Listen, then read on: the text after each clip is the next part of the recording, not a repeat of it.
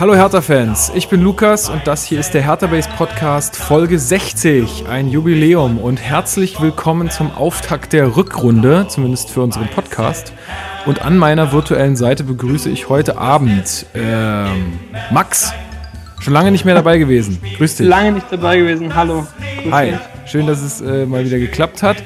Und ja. natürlich unseren Fanexperten, Marc. Hi, aber 60 ist schon sehr krummes Jubiläum. Warum? Sagt man nicht Jubiläum immer zu vollen Zehnerzahlen? Aber feiert das so? Also, naja, man, ach, ist ja auch wenn deine Oma 60 wird, wirst du wahrscheinlich eingeladen, oder? Also, oder? nee, ich nicht, aber sonst alle. ja, na gut. Ähm, ist ja auch wurscht. Ähm, ja, wir wollen heute die ersten beiden Partien der Rückrunde äh, besprechen und äh, zuvor muss ich aber natürlich standesgemäß, äh, beziehungsweise standardgemäß, wie wir das immer so machen, ähm, den Leuten danken, die uns Rezensionen hinterlassen haben bei iTunes. Volle Kanne geil. Äh, Schon wieder. Ja, das läuft es, momentan es, aber es, auch. Es ne? fliegen die Rezensionen nur so rein. Aber das soll euch nicht davon abhalten, mehrere hinzuzufügen. Ähm, Kartoffelking LP hat nämlich äh, uns, ja, geiler Name. Der wird wahrscheinlich einen YouTube-Kanal haben. Also wenn ihr Bock habt, dann guckt doch einfach mal auch, äh, also klingt so wie Let's Play am mhm. Ende, oder? Mhm glaube ich mal, würde ich mal vermuten. Naja, auf der, auf jeden Fall hat der uns auch eine ganz nette äh, Rezension geschrieben. Äh, so sinngemäß hat er gesagt, das gehört für ihn jetzt irgendwie schon so mit dazu bei einem Bundesligaspieltag oder beziehungsweise alle zwei Wochen dann, so wie wir den Rhythmus haben. Ja, sehr nett, freut uns sehr, ist immer wieder ein Motivationsschub und äh, wer ihm das gleich tun will, der, den wollen wir nicht aufhalten. So, äh, erstes Thema beziehungsweise chronologisch, ja, sollte man erwähnen, äh, dass Stocker äh, nach Basel gewechselt ist. Äh, Max, wie bewertest du das denn für Herrn Stocker? Meinst du, das äh, tut ihm gut oder kam das zu früh? Wie ist das für Hertha? War das die richtige Entscheidung? Nee, also ich glaube, das ist für alle so die beste Lösung. Also ähm, ja, ich glaube, wenn er spielt oder gespielt hat, hat er uns eigentlich fast immer weitergeholfen. Ähm, aber er muss halt auch sehen, dass auf seine Einsätze kommt, ähm, wenn er auch noch irgendwas mit der Nationalmannschaft zu tun haben möchte. Deswegen ist, glaube ich, für alle die beste Lösung, dass er wieder zurück ist und stand ja auch, glaube ich, sogar gleich im Testspiel in der Startelf. Äh, so wie ich das gelesen habe, bei Basel gegen Graz. Ja, passt. Also, Dada ja. hätte eh nicht mehr auf ihn gesetzt und ja, eben. Er war ja eh nicht da als Liebling und er kommt ja auch aus Basel und da kann er wieder Titel gewinnen und er kann jetzt, glaube ich, Champions League spielen, oder Marc? Kann er ja gegen, boah, ich glaube, die spielen gegen Man City, glaube ich jetzt. Das ist natürlich auch geil, ne? Also die, der ja. darf sich jetzt einmal abschießen lassen. ähm, naja, menschlich ist es auf jeden Fall ein Verlust, Stocker. Ich habe ihn als wahnsinnig intelligenten und sympathischen Spieler äh, wahrgenommen. Also seine Interviews waren tausendmal lesenswerter als so das Durchschnittsinterview eines Fußballers. Also der macht sich wirklich Gedanken. Ähm, sportlich, wie Max schon gesagt hat, aber mehr als nachvollziehbar, hat nie zu Dardai und seinem Fußball gepasst.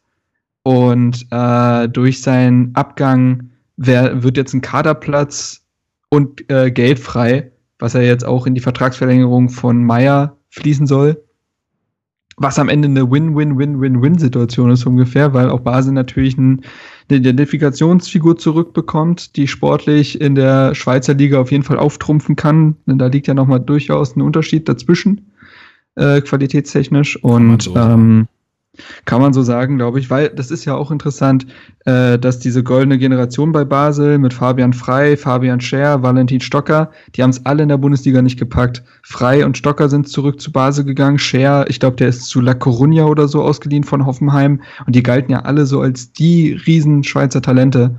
Also, ja, und auch ein Embolo, klar, ist jetzt lange verletzt gewesen, aber bis jetzt auch noch nicht allzu sehr aufgefallen. Also man sieht schon, dass zwischen der Schweizer Liga und der Bundesliga noch ein großer Unterschied besteht. Deswegen muss man auch gucken, ob dieser Akanji von Dortmund seine 20 Millionen wert ist.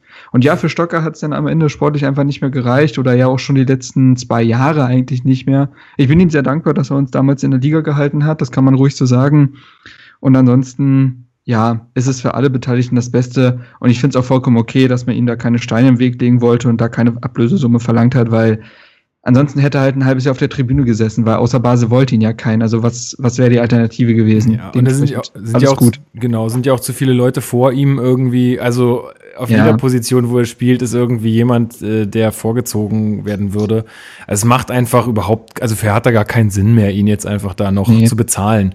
Das ist, glaube ich, so ein bisschen auch das Hauptargument. Äh, ja, wie du schon sagtest, da wird einfach Geld äh, frei. Das ist ja jetzt nicht nur, dass man Ablöse kassiert, sondern es ist ja auch so, ein dass du ihn nicht, Jahresgehalt. Genau, du musst ihn ja nicht ja. länger bezahlen. Und das ist ja auch schon bei Fußballspielern auch schon Batzengeld.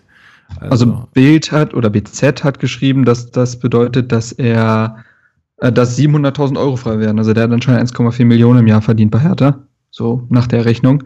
Ähm, ja, und dasselbe ist ja auch momentan bei Genki Haraguchi der Fall, wo er jetzt, glaube ich, der Kicker oder, oder japanische Medien geschrieben haben, dass er äh, dass irgendwie in, in Japan den Verein einen äh, wichtigen Spieler jetzt nach China verkauft hat und dadurch Haraguchi wohl im Gespräch wäre. Und wenn man den Winter damit beenden könnte, mit Stocker und äh, Haraguchi zwei, ja, sportlich nicht wichtige Spieler noch abzugeben und Gehalt zu sparen, wäre das natürlich ideal. Ja, das stimmt. Wie lange ist denn das Transferfenster noch offen? Bis zum Ende Januar. Ja, 31. Januar. Okay. Aber du kriegst Wobei, ja auch für, für Haraguchi kriegst du auch bestimmt ein bisschen Ablöse. Ja, kann gut sein. Ich weiß aber auch gar nicht, manchmal, also verkaufen darf man ja noch länger, wenn das Transferfenster in den anderen Ligen länger offen ist. So. Mhm. Ja, nur kaufen ich weiß, nicht. Genau, und ich weiß jetzt aber nicht, ob das zum Beispiel in Japan vielleicht länger offen ist. Das kann ich nicht sagen. Ich weiß, dass es in Russland und so weiter so ist. ist also vielleicht ist Asien da halt nochmal speziell, kann ja sein. Aber ich meine, irgendwie mal sowas gelesen zu haben, dass das ein bisschen länger offen ist. Ja, das ist gut möglich. Wie gesagt, das hängt ja auch wahrscheinlich ein bisschen damit zusammen, wann die Ligen starten und so.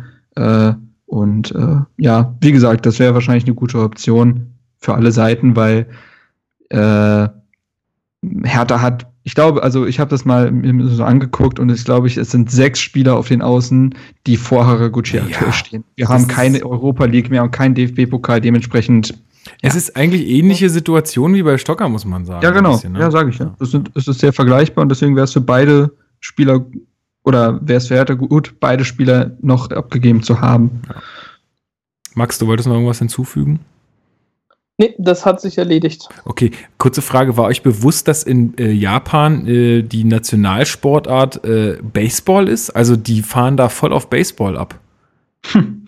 Hättet ihr nee, das gedacht? Ich dachte eigentlich auch irgendwie, dass so ein bisschen Fußball E-Sport ist. Ja gut, E-Sport e ist klar, aber, ähm, aber so, ich dachte auch, dass Fußball da so das äh, Big Thing ist, aber ist es nicht. Oh, also, ja, nee, also ich, ich hätte jetzt nicht, also ich hätte nicht geschätzt, dass Fußball das Nummer eins Ding ist, aber ich hätte jetzt auch nicht gewusst, was es sein soll. Also, ja, es ist Baseball. Nicht, vielleicht stehen die auch voll auf. Muss da irgendwas, muss da irgendwas Abgefahrenes sein bei denen? Also, normal können die ja nicht. Ich fliege dieses Jahr nach Tokio und äh, da bin ich, da gehe ich auf jeden Fall auf so eine Ranch und werde da mal ein paar Bälle abschlagen. Also so, oder ja, Oh, das will ich sehen. Machst du mal, machst ja. du mal, machst du schöne Instagram-Story draus, ne? Mache ich auf jeden Fall. 1A. Für Hertha Base. Nein, hab keinen. Gut, ähm, ja, Marc, du hattest es schon angesprochen, äh, die, da wird Geld für die Meier-Verlängerung äh, frei. Max, wann wird es denn endlich soweit sein? Kannst du da nicht mal anrufen und mal nochmal nachfragen und nochmal ein bisschen soll ich mal, Druck soll ich mal anrufen? Soll ich mal Orakel spielen? Puh. Mal ein bisschen Druck. Keine Ahnung. Also, wenn er so weiter für uns spielt, in dem, in dem Tempo weiter sich entwickelt, äh, wird es allerhöchste Eisenbahn, dass wir mit ihm verlängern. Ja, aber wir haben. Ach, mir da aber gar keine glaube, Sorgen. Nee, nee ich, ich, glaube, das ist vielleicht eine, eine, Sache von vier, fünf Wochen, wenn überhaupt. Ja. Also Berliner Kurier schrieb ja schon, wobei das natürlich immer so ein bisschen Boulevard-desk ist, dass er nach dem Stuttgart-Spiel schon hätte verlängern sollen. Also äh, zumindest war er jetzt sein Berater in Berlin. Ähm, ich hatte ja das Interview mit Michael Hartmann geführt äh, und der meinte auch, also wenn er mit Meier spricht, da spürt er keine Sekunde, dass er irgendwie an einen anderen Verein denken würde. Der will es unbedingt bei Hertha schaffen und wenn er gewollt hätte, wäre er schon im Jugendbereich zu Bayern und Co. gegangen. Er hatte alle Möglichkeiten dazu. Äh, ich glaube, der weiß sehr zu schätzen, dass er es geschafft hat, von quasi, der hat ja diese Saison, glaube ich, sogar noch A-Jugend gespielt, äh, bis zu jetzt zu einem Stammplatz in der Bundesligamannschaft das, glaube ich, weiß er zu schätzen. Er weiß, was er an Paldada zu schätzen hat, der ihn ja auch schon in der U15 trainiert hat. Ich glaube, da hat er auch nochmal ein Stein im Brett. Und äh, also ich mache mir da überhaupt gar keine Sorgen. Also es würde mich stark verwundern, wenn da jetzt so ein Regesel-Move äh, folgen würde. Nee. Das nee, glaube ich auch nicht. nicht. vorstellen. Ich glaube auch, dass diese Regesel-Geschichte ähm, ein warnendes Beispiel war an alle Jugendspieler. Ja, ja. auch so Richtung Toruna Riga, wo ja, ja auch dann die Meldung hochkam, die ich aber auch für unrealistisch halte. Äh, ja, wir hatten ja. mal nachgeguckt, Regesel hat gerade Sonderurlaub in Frankfurt, was auch immer das heißt. Also ich glaube, ich weiß, woran das liegt, weil er eigentlich freigestellt wurde, um sich einen neuen Verein zu suchen, weil Kovac ihn in der ersten Mannschaft nicht haben will. Aber Frankfurt hat halt keine zweite Mannschaft mehr. So, ah. das heißt, die können ihn da nicht zwischenparken. So, und dementsprechend, äh, ja. Bitter. Ist er auf sich allein gestellt. Kickt er wieder im Käfig. In FFM. Ja. FFM. naja, gut. Ja, also äh, da mal alle nicht ungeduldig werden. Ich denke auch, dass das jetzt alles äh, von allen Seiten so chillig behandelt wird, weil sich da auch, glaube ich, im Verein keiner Sorgen macht und das für, für Meier, denke ich, auch relativ klar ist. Also, ja, hm, da man nicht jetzt so Druck machen, dass das wird alles zu gegebener Zeit kommen. Korrekt. Gut, dann äh, beginnen wir doch mal mit dem ersten Rückrundenspiel gegen den VfB Stuttgart. Ähm, das Spiel stand ja so unter dem großen Stern des äh, verlorenen Sohns äh, Herrn Mario Gomez, der zu seinem Heimatverein zurückgekehrt ist oder zumindest zu dem Verein, wo ähm, ja so der Durchbruch als Profi gelungen ist. Und alle Medien haben sich ja darauf gestürzt, ein riesen Trovabo um diese um diesen Wechsel und um sein erstes Spiel. Ähm, ja, zu, zu Hertha kann man äh, sagen, dass Pikarik sich kurzfristig abmelden musste, aufgrund von muskulären Problemen. Ähm, Nacken. Ah, Nacken, im Nacken, glaube ich sogar, ne? Im Aber, Nacken. Im Nacken. Ähm, ja, dafür ist dann Lecky in die Mannschaft gerückt, so wie das ähm, zumindest ähm, verlauten, ja. also verlautet wurde. Und äh, Weiser ist auf seine ähm, rechte Verteidigerposition äh, zurückgegangen. In der Innenverteidigung hat äh, Lustenberger den äh, verletzten Rekik ersetzt. Ähm, ja, Vorzug vor. Riga war ja noch rot gesperrt. Richtig, genau. Vorzug vor Riga aufgrund der Sperre. Ähm, aber ich glaube fast, dass er ihn trotzdem auch so eingesetzt hätte. Ja, wegen aufgrund des der schon sehr guten Leistung gegen Leipzig hätte Lustenberger wahrscheinlich eh gespielt, aber äh, ja, dementsprechend war das gar keine Option und Langkamp saß dann halt auf der Bank. Genau. Und äh, jetzt, Max, du musst mir mal erklären, was da so hinter, also Selke hat natürlich wieder im Sturm gespielt, äh, du musst mir mal erklären, was da hinter Selke so passiert ist, weil der Kicker, der kann sich nicht so richtig entscheiden. Ähm, der zieht Kalu in die Mitte, obwohl er ja auf, auf links spielt, aber Lazaro spielt ja auch auf links. Ähm, ja. Pff, schwierig, also ich habe jetzt Transfermarkt gerade offen. Ähm, die Aufstellung hat auch Kalu in der Mitte. Aber ich glaube, dass diese, das wird ja alles von diesen realtaktischen Aufstellungen wird es ja quasi äh, genommen. Da wird Kann ja mal nach, ja. Genau, da wird dann geschaut, wer welche. Die durchschnittliche Position. Richtig, genau. Ich kann mir ja mal angucken, ob ich das finde. Und ich glaube einfach, dass sie durchschnittlich alle Richtung Mitte gezogen sind. Keine Ahnung, wer da was gespielt hat. Ähm, hat in der Offensive leider auch nichts gebracht. das stimmt leider, das ist richtig. Ähm, ja, wie gesagt, wir wollen ja jetzt immer nicht die ganzen Spiele jetzt so wahnsinnig durchgehen und irgendwie jede Szene nochmal abfrühstücken.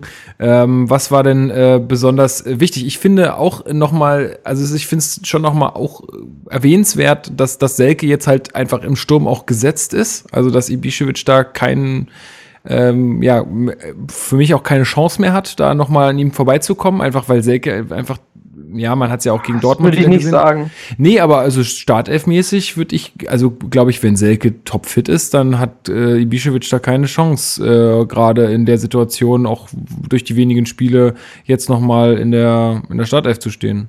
Ich glaube, das kommt ganz auf den Gegner an. Das hat äh, er zumindest wer, so gesagt, ja. Wer, ja, also ich, ich glaube das ihm auch, weil gegen die Bayern ist, glaube ich, so ein Ibisevic immer noch besser als ein Selke weil du mhm. musst für Entlastung sorgen und dann brauchst du einen, der die Bälle festmachen muss vorne. Ja, also spielerisch würde ich dir da vielleicht sogar recht geben, nur so wie Ibišević in den letzten Spielen aufgefallen ist, ähm, hilft er halt irgendwie keinem. Also es ist halt echt dieses ständige Rumlamentieren und ich meine, das ist gegen die Bayern ja, ähm, also ist ja para, also das ist ja die beste Bühne eigentlich dafür. Also ich glaube. Dada hat ja, Dada hat ja gesagt, dass äh, wenn du mehr auf Umschaltsituationen setzen willst, dann spielt er mit Selge und bei Heimspielen, wo du mehr mit Ballbesitz agieren musst, äh, kann er sich vorstellen, halt dann auch mit Ibišević zu spielen. So, ähm, jetzt, hat, jetzt hat er natürlich das Problem, dass Selke trifft. Also jetzt mittlerweile, ja, trifft und trifft so ungefähr. Und dann wird es natürlich schwer, das zu verargumentieren. Gleichzeitig glaube ich nicht, dass Selke äh, jemand ist, der sofort bei einem Spiel auf der Bank da äh, sich ihm die Nackenhaare aufstellen. So. Ähm, zumal Selke ja, glaube ich, auch durchaus Joker-Qualitäten hat und die er auch schon bewiesen hat bei Hertha. Äh, ja, dementsprechend glaube ich, also es ist so ein Zwischending zwischen äh, euren beiden Meinungen. Also ich glaube nicht, dass äh, Ibišević jetzt noch auf eine zweistellige Spielanzahl äh, kommt in der Rückrunde, beziehungsweise äh, in der Startelf. Aber in zwei, drei Spielen kann das schon gut der Fall sein. Aber also, ja, ja. Bestimmt. Ich meine, es ist, es ist ja auch immer noch der Kapitän. Ja, genau, so, wollte ich gerade sagen. Äh, mhm. Auch um seine, vielleicht sogar, du musst ja auch immer so ein bisschen der Teamchemie so ein bisschen äh, im Auge behalten und allein um seine Autorität zu wahren, vielleicht äh, machst du das einfach mal. Ja, aber es ist dann komisch, Zumal ne? das hat dann solche Gründe. nicht so schlecht war. Also Ibišević hat immer noch sieben Torbeteiligungen in dieser äh, in der Hinrunde hinbekommen. Das ist nicht so ganz verkehrt. Nee, ist schon richtig. Aber das hat dann halt solche Gründe und nicht unbedingt die spielerischen oder leistungsmäßigen Gründe würde ich sagen. Aber gut, wir werden uns überraschen lassen. Ähm, für mich gibt's halt momentan keinen Grund, äh, da irgendwas zu wechseln. Zumal ja auch Selke gezeigt hat gegen Leipzig und äh, jetzt auch gegen Dortmund, dass er auch gegen solche Mannschaften komplett äh, gut agieren kann. Ähm, ja, es ist, für mich war das Spiel gegen Stuttgart eigentlich so ein unentschieden Spiel. Äh, ja. muss ich sagen. Also wir hatten, also es war so typisch, ne? Du machst die Dinger von nicht rein und kriegst dann irgendwie ganz doof äh, das, das, das Gegentor.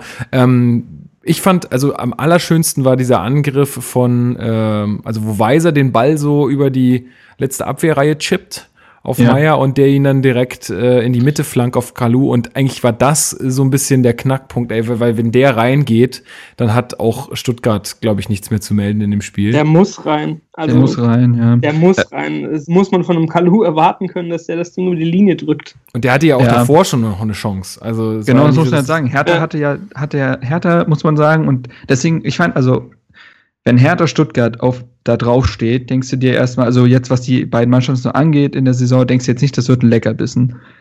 Aber ich fand, in der ersten Halbzeit konnte man sich das Spiel echt gut angucken, weil beide Mannschaften versucht haben, zu, äh, nach vorne zu spielen. Stuttgart wollte halt unbedingt Gomez einbinden und wir haben versucht, auch nach vorne zu spielen. Und wir hatten drei bis vier herausgespielte, das muss man auch mit Ausrufezeichen, herausgespielte Großchancen. Auch der Pfostenschuss von Lazaro beispielsweise. Ja, den hätte ich auch noch so. Äh, genannt, ja. Also Hertha hätte in der ersten Halbzeit auf jeden Fall das Tor machen müssen. Und dann machen wir das halt nicht.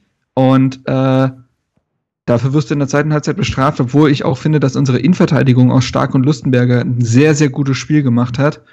Bis zu diesem Eigentor halt. Und da äh, war Stark einfach nur äh, die arme Sau, weil vor dem Tor, finde ich, wird's halt kritisch. Da sind drei Mann und die schaffen es nicht, den Edgestand vom Ball zu trennen. Viel zu passiv. Der darf da in den Strafraum dribbeln und der Pass kommt dann halt und dann ist stark der letzte Mann. Und dann wird's halt sehr, sehr unglücklich. Aber davor musst du das Ding halt klären. Und wie du sagst, dann wird man dafür bestraft, dass man sein Tor nicht macht. Und das ist ja relativ untypisch für Hertha, weil wir sind ja mit Abstand die effizienteste Mannschaft der Liga. Mhm. Äh, und das jetzt auch gefühlt seit, in, seit drei Jahren.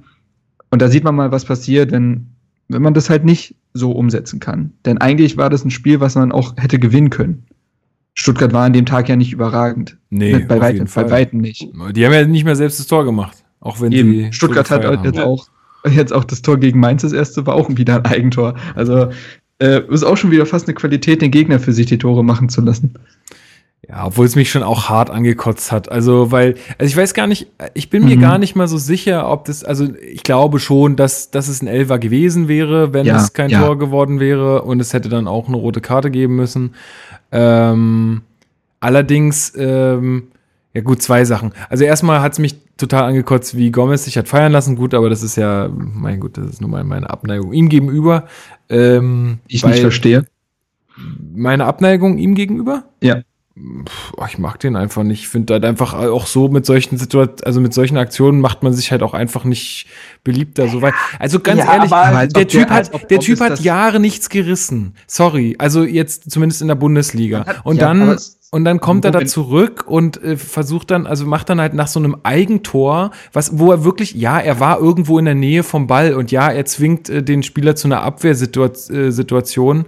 äh, aber sorry, aber da, da hat er, er hat einen Kredit da dran, aber nicht viel. Und sich dann noch nach dem Spiel hinzustellen und dann noch irgendwelche dummen, flapsigen Sprüche zu machen, also ich finde, da gehört, also ein bisschen mehr Demut würde dem Ganzen. Ja, mein Gott, tun. aber der Junge ist jetzt gerade, wie du sagst, nach gefühlt zehn Jahren oder vielleicht waren es ja sogar knapp zehn Jahre, ist er jetzt zu seinem Heimatverein zurückgekommen, da sprudelst du vor Emotionen. Natürlich freut er sich bei dem Tor wie Bolle.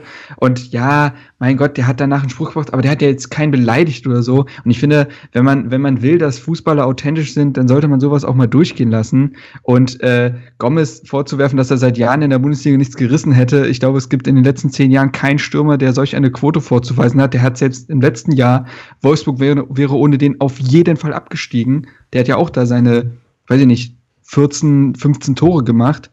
Also ja, Gomez ist in den letzten zehn Jahren der beständigste Stürmer Deutschlands. So, und ich finde, dem wird oft so Unrecht getan. Also will ich, ich will jetzt gar nicht hier das Riesenfass aufmachen, weil Gomez ist nicht das Thema, aber ja, ich finde, Gomez ruft manchmal negative Emotionen bei, die ich überhaupt nicht nachvollziehen Ja, kann. aber woher kommt denn das? Also ich meine, das Ja, weiß kommt ich auch nicht, weiß ja, ich kommt ja auch nicht. nicht von ungefähr. Also Ja, Ja, ja, ja, das das kommt jeden Spieltag macht.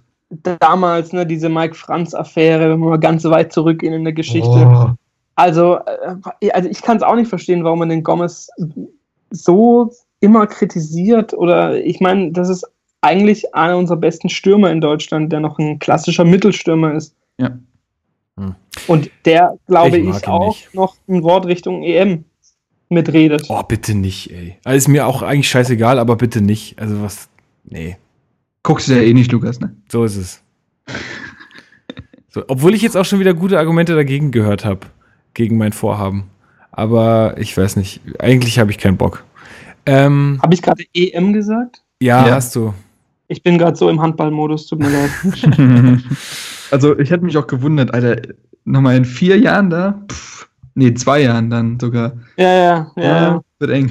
Ich dachte auch gerade so, warum sollte Lukas die EM nicht schauen?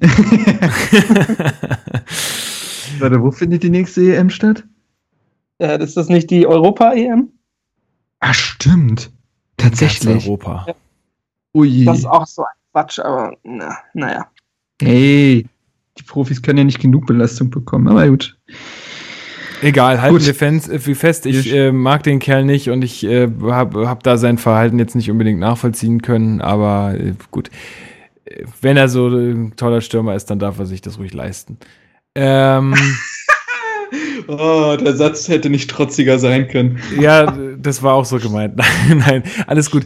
Ähm, genau, und die, äh, die zweite Sache, jetzt ist es mir gerade wieder entfallen. Ach ja, genau. Und zwar, also nochmal zu dieser, zu diesem Elfmeter-Ding, weil es gab zuvor eine Szene, die taucht auch in keiner Zusammenfassung auf. Äh, jetzt wirst du sagen, Marc, ja, auch zu Recht, weil es halt Ja. kein Elfmeter war. Aber für mich muss ich, also für mich aus dem Spiel heraus, wo ich das gesehen habe und auch nochmal die Wiederholung nach dem Spiel, äh, ist das für mich ein versuchtes Beinstellen vom Gegenspieler im Strafraum. Ja, du hast natürlich auch recht, wenn du sagst, Kalu hebt da ein bisschen früh ab. Ähm, Ja, und dann, aber ab, da, letztendlich, ab da ist es ja auch kein Elfer mehr. ja, naja, doch, das versuchte Beinstellen ist strafbar. Und das, wenn es ein strafbares, äh, doch, Nein. ist es. Steht Nein. so in. Leute, dann lest doch mal wieder die Regeln nach. Das versuchte Beinstellen. Ja, also, ist strafbar. Wo kommen wir Ja, denn da aber hin? nicht, wenn ich, wenn, ja, aber Ja, aber was soll er denn machen? Also ich meine, er kann natürlich, wenn er durchläuft, dann, äh, dann wird er getroffen und dann heißt es Strafstoß, aber er hat genau, der Gegenspieler hat genau dieselbe Aktion gemacht. Also dann äh, fehlt es am Ende nur an Cleverness, den Elfer rauszuholen. Also so kann man ja auch nicht an die Sache rangehen. Na, er soll einfach weiterlaufen. Einfach weiterlaufen. Ja Richtung gut, wenn er, ja, wenn er weitergelaufen wäre, dann äh, wäre wär übers Bein gefallen. Er ist halt früher schon quasi abgehoben und Ja, aber somit, das verstehe ich, das- verstehe ich ja nicht. ja, das, das verstehe ich auch nicht. Das ist Das- bei Kalu immer so halbherzig in letzter Zeit. Alle Aktionen sind so, oh ja, alles, alles kann, nichts muss, so bei ihm. Er lamentiert ja nicht mehr, das ist das Schönste. Das, und das ist auch noch so ein Punkt, auch noch so ein Punkt. Ich glaube nämlich, wenn das äh, beim FC Bayern passiert wäre, da wäre die halbe Mannschaft, nee, die ganze Mannschaft wäre beim Schiri gewesen, inklusive Da wäre Torwart. der, wär der Uli da gewesen. Und ähm, genau, warum ich eigentlich auf die Szene zu sprechen komme, weil letztendlich, gut, Elva geschenkt ist halt so, äh, braucht man sich ja nicht weiter aufreden, nur ich, ich fand es echt komisch, dass es da keinerlei ähm, Hinweis darauf gab, dass irgendwie ähm, der Videoschiedsrichter bedient wurde. Also ihr habt gemeint, es gab zwar Kommunikation äh, zwischen dem Schiedsrichter, aber das ist für mich so ein Riesenproblem, was der Videoschiedsrichter hat in der Situation, und da werden wir ja auch sp später noch beim Dortmund-Spiel dazu kommen ich habe nicht gemerkt, dass da irgendwie eine, also da gibt's kein eindeutiges Zeichen. Es soll ja eigentlich dieses an die ans Ohr greifen sein vom Schiedsrichter, aber das habe ich in der Szene nicht gesehen. Und ich glaube auch, das gab's nicht. Und wenn er eine Kommunikation hatte und die gesagt haben, nee, war nichts, der ist zu früh abhoben, dann ist es ja okay, aber dann muss das ja irgendwie dem Fan oder dem Zuschauer ja, klar gemacht werden. Ja, das ist halt, es gibt halt zwei Aspekte, also es gibt tausend Aspekte beim Videobeweis, aber so zwei Hauptaspekte. Zum einen, dass einfach dieses, ähm, wir, wir prüfen bei einer möglichen klaren Fehlentscheidung. So. Und niemand weiß, was eine klare Fehlentscheidung ist. So, ist eine klare Fehlentscheidung, wenn von zehn Schiedsrichtern sechs sagen, yo, hätte ich anders entschieden. Und das ist halt das Problem, dass es sehr undurchsichtig ist.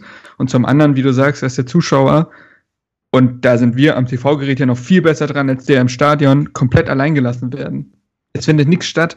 Also beim Football wird das super gelöst. Gut, Football hat natürlich den Vorteil, dass du da immer diese einzelnen Spielzüge hast und dementsprechend immer diese Spielpausen.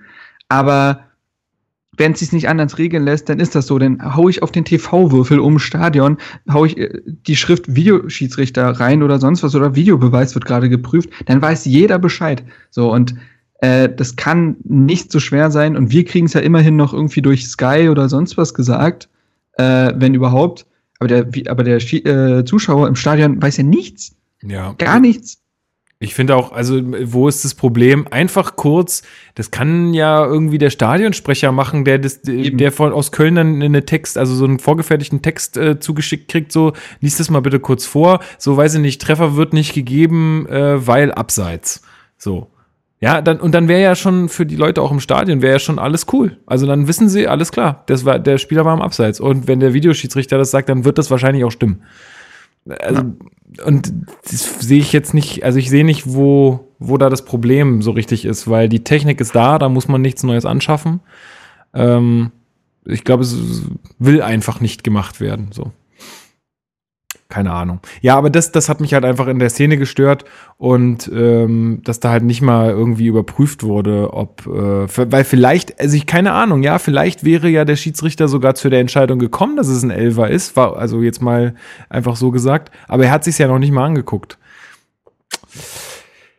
Naja. Naja. Aber gut, äh, haben wir 1-0 unglücklich verloren. Wie du schon sagtest, es wäre definitiv mehr drin gewesen. Dadurch sprach dann von einem unglücklichen Start in die Rückrunde, aber er kann seiner Mannschaft auch irgendwie äh, keinen Vorwurf machen. Ich würde auch sagen, Stuttgart war noch nie irgendwie ein gutes Pflaster für uns. Äh, das kann auf jeden Fall ähm, mal passieren. Und wir sind natürlich jetzt auch ein bisschen schlauer, ähm, wo wir jetzt auch die spielische Reaktion da gegen Dortmund ge äh, gezeigt haben. Also das. Ähm es war einfach in der zweiten Halbzeit fand ich zu passiv. In der zweiten Halbzeit genau. hatten wir tatsächlich echt nicht mehr so viel zu melden. Stuttgart hatte auch nicht vor Kreativität und Gefahr gesprüht, aber äh, also von der Leistung her und von den Chancen her war das schon ein deutlicher Abfall zur ersten Halbzeit. Das kann man der Mannschaft vorwerfen. Ansonsten fand ich, war das ein wirklich ordentliches Auswärtsspiel, wo du eigentlich mindestens mit einem Punkt rausgehen kannst. Ja, wenn du halt die Dinge reinmachst. Oder die, nicht so ein dummes Eigentor fängst. Aber ja, gut. Äh, wie ja. gesagt, ist ja eine junge Mannschaft, wird ja jetzt immer wieder betont und äh, die sollte dann eigentlich auch draus lernen. Bringt aber auch keine Punkte. Das ist richtig, aber Vielleicht ist in, so einem, ist in so einem Übergangsjahr wahrscheinlich die Kröte, die du schlucken musst. Bah. Ähm, gut, wir beim Thema Dschungelcamp wären. Boah. Leute, ihr guckt das nicht ernsthaft, ey. Na klar. Hey, hallo. Ja, ja, Wir ich sehe sonst eine Folge, die Mallorca Jens heißt. Ja, ja, und äh, Ey, tatsächlich, wir sind jetzt schon wieder in der Konstellation und Dschungelcamp läuft. Das ist schon äh, interessant. Auffällig, ne? ist auffällig. Ja. Bist du deswegen auch nur, bist, äh, bist heute auch schon wieder Dschungelcamp? Nee, 16 Tage lang jeden Tag. Tag. Ach, jeden Tag? Klar. Ja. Ach du Kacke, ey.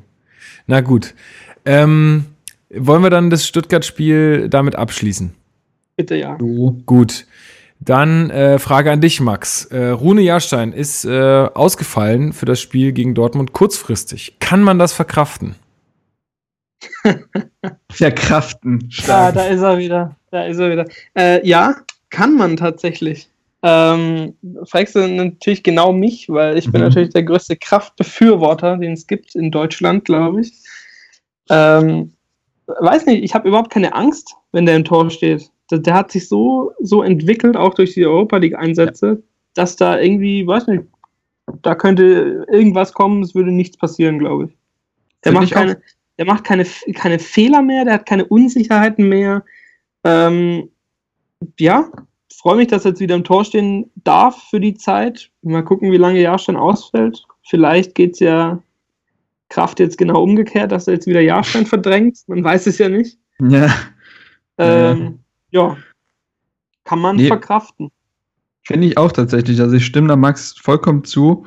Äh, in den Europa League-Spielen fand ich ihn schon sehr sicher. Man muss auch, glaube ich, Joel Petri, unserem Torwarttrainer, da ein Lob aussprechen, der es geschafft hat, ein solch gutes Torwartteam zusammenzustellen. Also Jahrstein auf acht höhere Level zu heben, äh, Kraft anscheinend zu verbessern. Und zwar wie? Äh, ich finde, Kraft ist in seinem Positionsspiel, beziehungsweise im Herauslaufen, tausendmal besser geworden. Ich finde, seine Abschläge waren schon in der Europa League echt in Ordnung. Also, äh, wie Marc sagt, hat sich deutlich weiterentwickelt und das, obwohl er eigentlich nur Training hatte und keine Match oder keine, ja, keine Matchpraxis. Und das finde ich ist schon beeindruckend. Und wie Max sagt, äh, Max sagt, ich finde, ja, ich habe auch gar keine Sorge, als er jetzt im Tor stand. Ich fand auch die Kommentare, als wir die News äh, geschrieben haben, dass äh, Kraft jetzt auch in der nächsten Woche im Tor stehen wird, haben einige gejammert, wie als ob das, weiß ich nicht, wir jetzt hier äh, Marco Seyner nochmal reaktivieren müssten. Äh, wo ich mir denke, was ist denn los? Und es ist, da wurde auch immer dieses genannt, wenn seine Flanken ins Ausfliegen. Ja, das war vor drei Jahren der Fall gefühlt. Und die Leute haben das Spiel wahrscheinlich sehr halbherzig geguckt und gar nicht beobachtet, dass die Abschläge von Kraft tausendmal besser waren als früher. Ja, also ich, da muss ich dir auch zustimmen. Also auch in der Europa League und so hat er ja auch gezeigt, was er kann und auch äh, richtig stark äh, gehalten. Dass er auf der ähm, Linie gut ist, das, das hat ja noch nie ja jemand jeder. bestritten. Wo, wo ich aber immer noch nicht, ich, mu ich muss zu meiner Schande gestehen, ich habe das Spiel gegen Dortmund jetzt nicht gesehen, aber wo ich äh, immer noch äh, so. ein bisschen, bisschen, ähm, ein bisschen Sorge habe, ist einfach ähm, diese, diese Rückpässe. Also da hat er auch in der Europa League noch so mal einige Situationen gehabt, wo man sagt, das war jetzt auch nicht so ungefährlich. Also wo, wo Rune Jahrstein auf jeden Fall souveräner wirkt. Aber, aber auch da finde ich, ist sein, also es hat auch Petri gesagt, dass sein erster Kontakt quasi, er hatte immer das Problem, dass sein erster Kontakt halt schlampig war und er sich den Ball dabei zu weit vorgelegt hat. Mhm. Und das war jetzt auch gegen Dortmund, die haben das schon ausprobiert mit Schöle und so. Und da war jetzt nichts zu spüren von großer Unsicherheit, das war alles ruhig. Vielleicht ist er auch einfach reifer geworden, ne? Also ich meine, der hat ja ist ja auch ein paar Jährchen älter geworden und vielleicht äh, hat 29. Es ihm, hat es ihm auch gut getan. Ich meine, es ist ja auch eigentlich bestes Torhüteralter.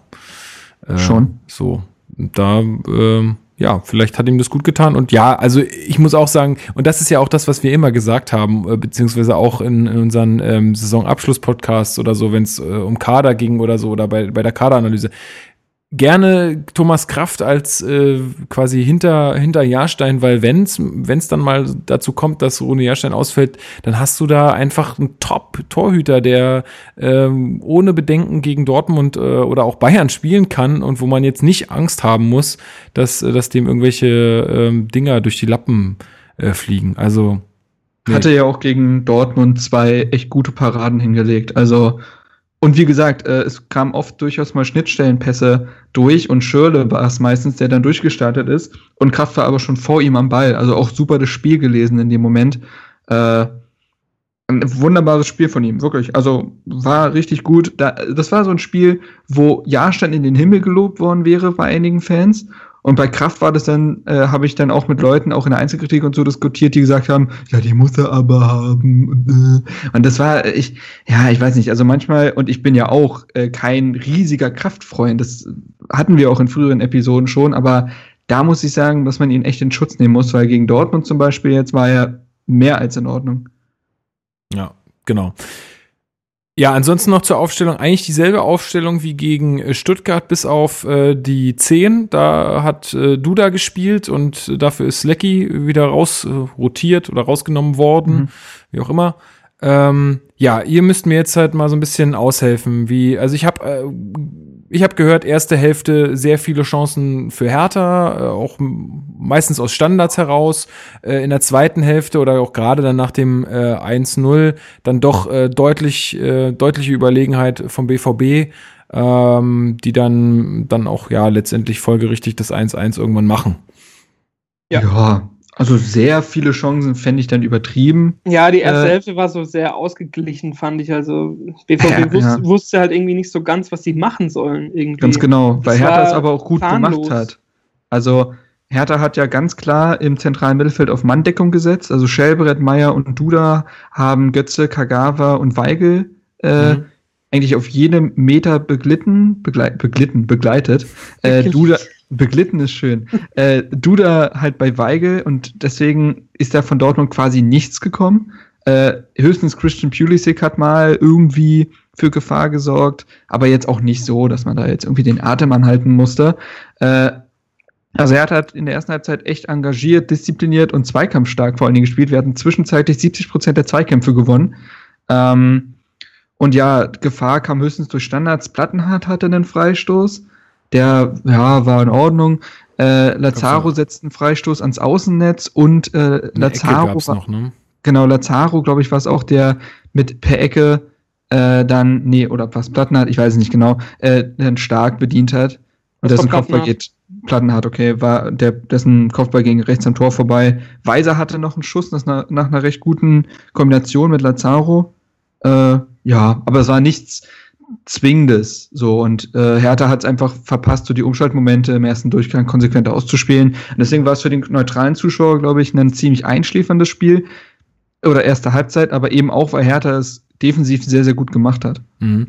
Äh, also ich kam jetzt auch drauf, weil ich habe jetzt kurz bevor wir hier die Aufnahme gestartet haben, noch das The Zone Spieltagsfeature geguckt, ähm, was die, sich dieses Mal um Hertha BSC dreht. 15 äh, Minuten, glaube ich, ne? So wie so eine kleine ja. Art äh, Mini-Dokumentation. Kann man auf YouTube abrufen, werde ich auch in die Show Notes packen. Äh, haben wir auch auf Twitter geteilt über unseren Account und so, also werdet ihr finden. Ähm, ja, beschreibt einfach noch mal so ein bisschen Start, den Status quo und sie binden das so ein bisschen in, in die Berichterstattung vom, vom Spiel gegen Dortmund ein. Und da hatten sie halt auch irgendwie gesagt, äh, dass äh, Hertha irgendwie deutlich besser gewesen wäre als der BVB, was ich jetzt aber auch so nicht so mitgekriegt habe oder nicht so gelesen ja, habe. Bis, bis zum Tor eigentlich. Also bis zur Führung waren wir schon die bessere Mannschaft im Großen und Ganzen. Also ich, äh, äh meine Meinung ist, dass die der Punkt, das geht schon in Ordnung. Am Ende musst du fast froh sein, dass du nicht nur das 2-1 mhm. kassierst. Mhm. Ähm, ja, mit dem Punkt können wir gut leben. Also so, so klar besser waren wir jetzt nicht. Bis zum Tor schon. Ja, Danach, also ich, wie, man, wie man immer so schön sagt, nach über die 90 Minuten gesehen geht das unentschieden in Ordnung.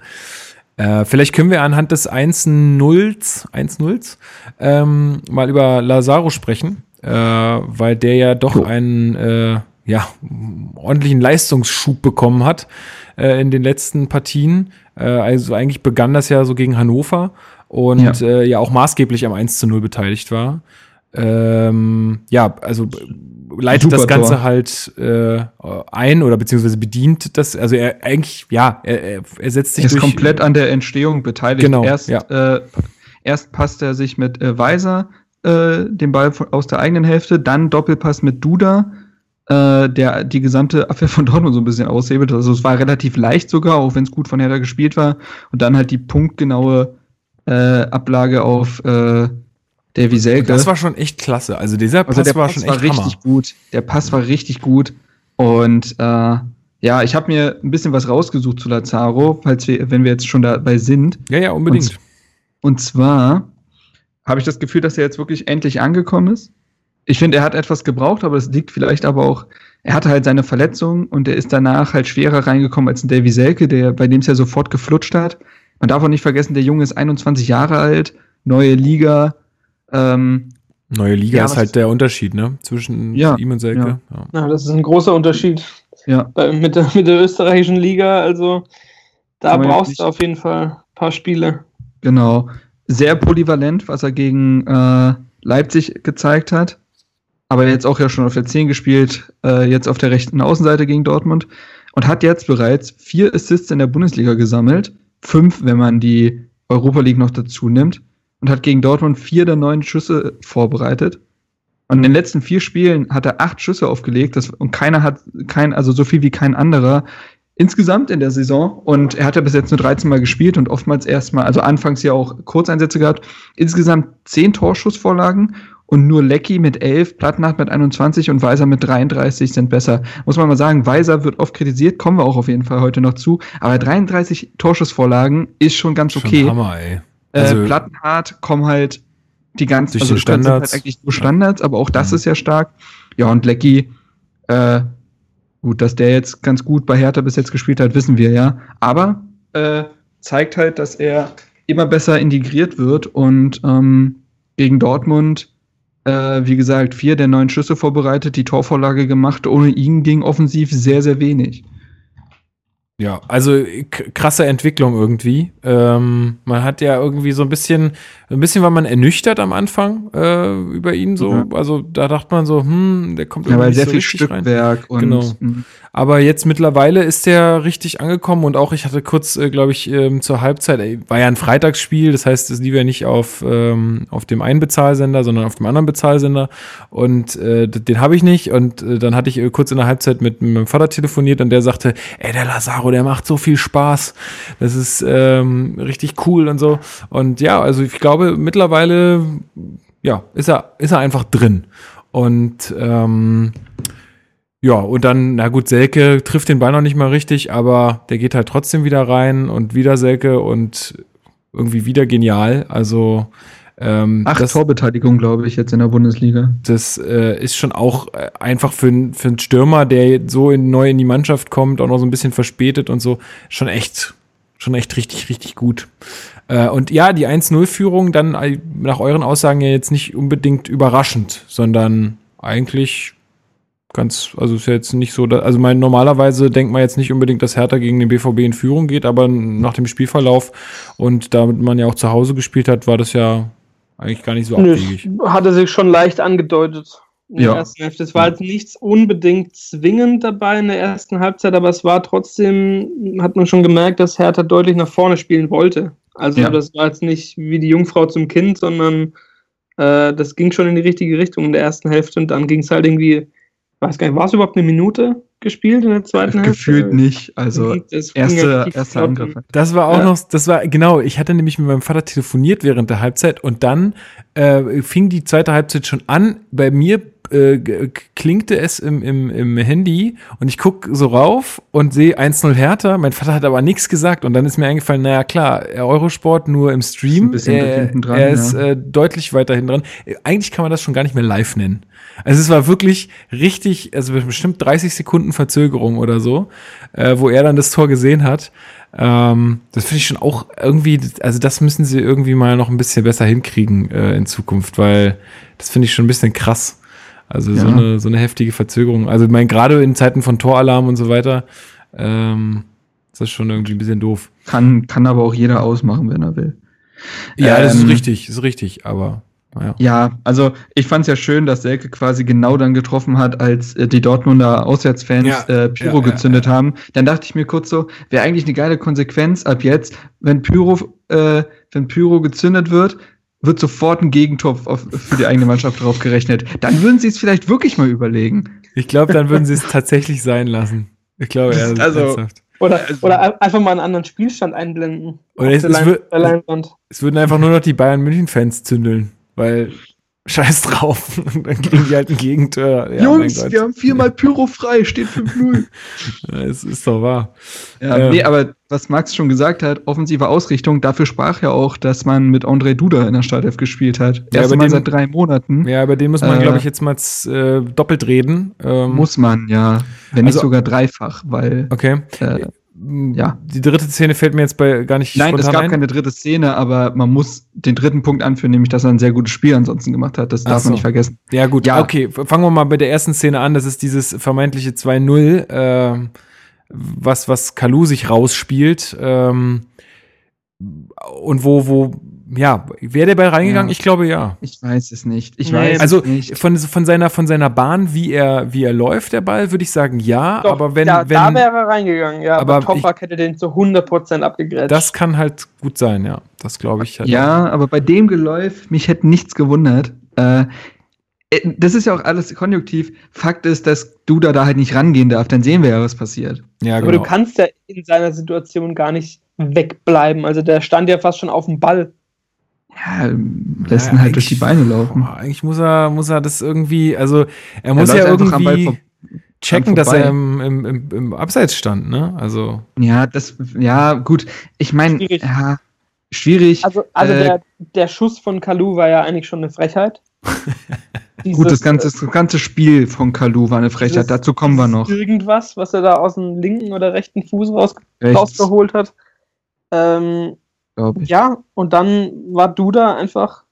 Ich habe mir mal den Laufweg angeschaut von ihm. Ah, der hat halt schon voll durchgezogen. Der hat halt, glaube ich, auf den Abpraller vom Torwart oder irgendwas äh, spekuliert. Mhm. Nicht auf irgendeinen Schusspass oder was auch immer das war. Ähm, ja, Ja, muss, muss einfach, einfach mal aufs Tor richtig. Einfach mal die, den linken Huf rausholen und, und, und drauf. Ja, Ding. aber, ja, aber gut, da ist der Kalu nun wirklich nicht der Typ für, ne? Nee. Also, der, aber wird ja wohl, der wird ja wohl einen Schuss haben. hast du den ja jemals, also man muss ja sagen, Kalu ist echt torgefährlich. Aber hast du Kalu jemals so einen strammen Schuss auspacken sehen? Das sind doch immer so Schlenzer, Schipper. höchstens mal übers Dinger. Tor beim Elfmeter oder so. Also, ja, stimmt, das sind seine härtesten Schüsse, die er auspackt. Lustiger Typ. Naja. Ähm, äh, ja, aber aber- erste unglückliche Szene. ja, aber du Ähm, sagst ja auch, das ist viel konjunktiv, also Genau. ist halt einfach blöd gelaufen.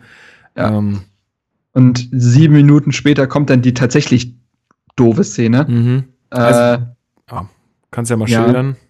Ja, Dortmund ist im Angriff und erst läuft Kalu, äh, Kalu, sage ich schon, Duda den Ball mustergültig ab und äh, spielt dann aber einen, ja, sehr fahrlässigen Querpass, Ich der weiß nicht, wo sofort der hingehen sollte. wird.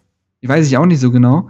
Äh, und wo Dalle dann nach dem Spiel ja auch gesagt hat, ey, die Szene vom äh, vermeintlichen 2 zu 0 kann passieren. Das Ding ist etwas, was ich ihm jetzt die ganze Zeit schon im Training sage, was er abstellen muss.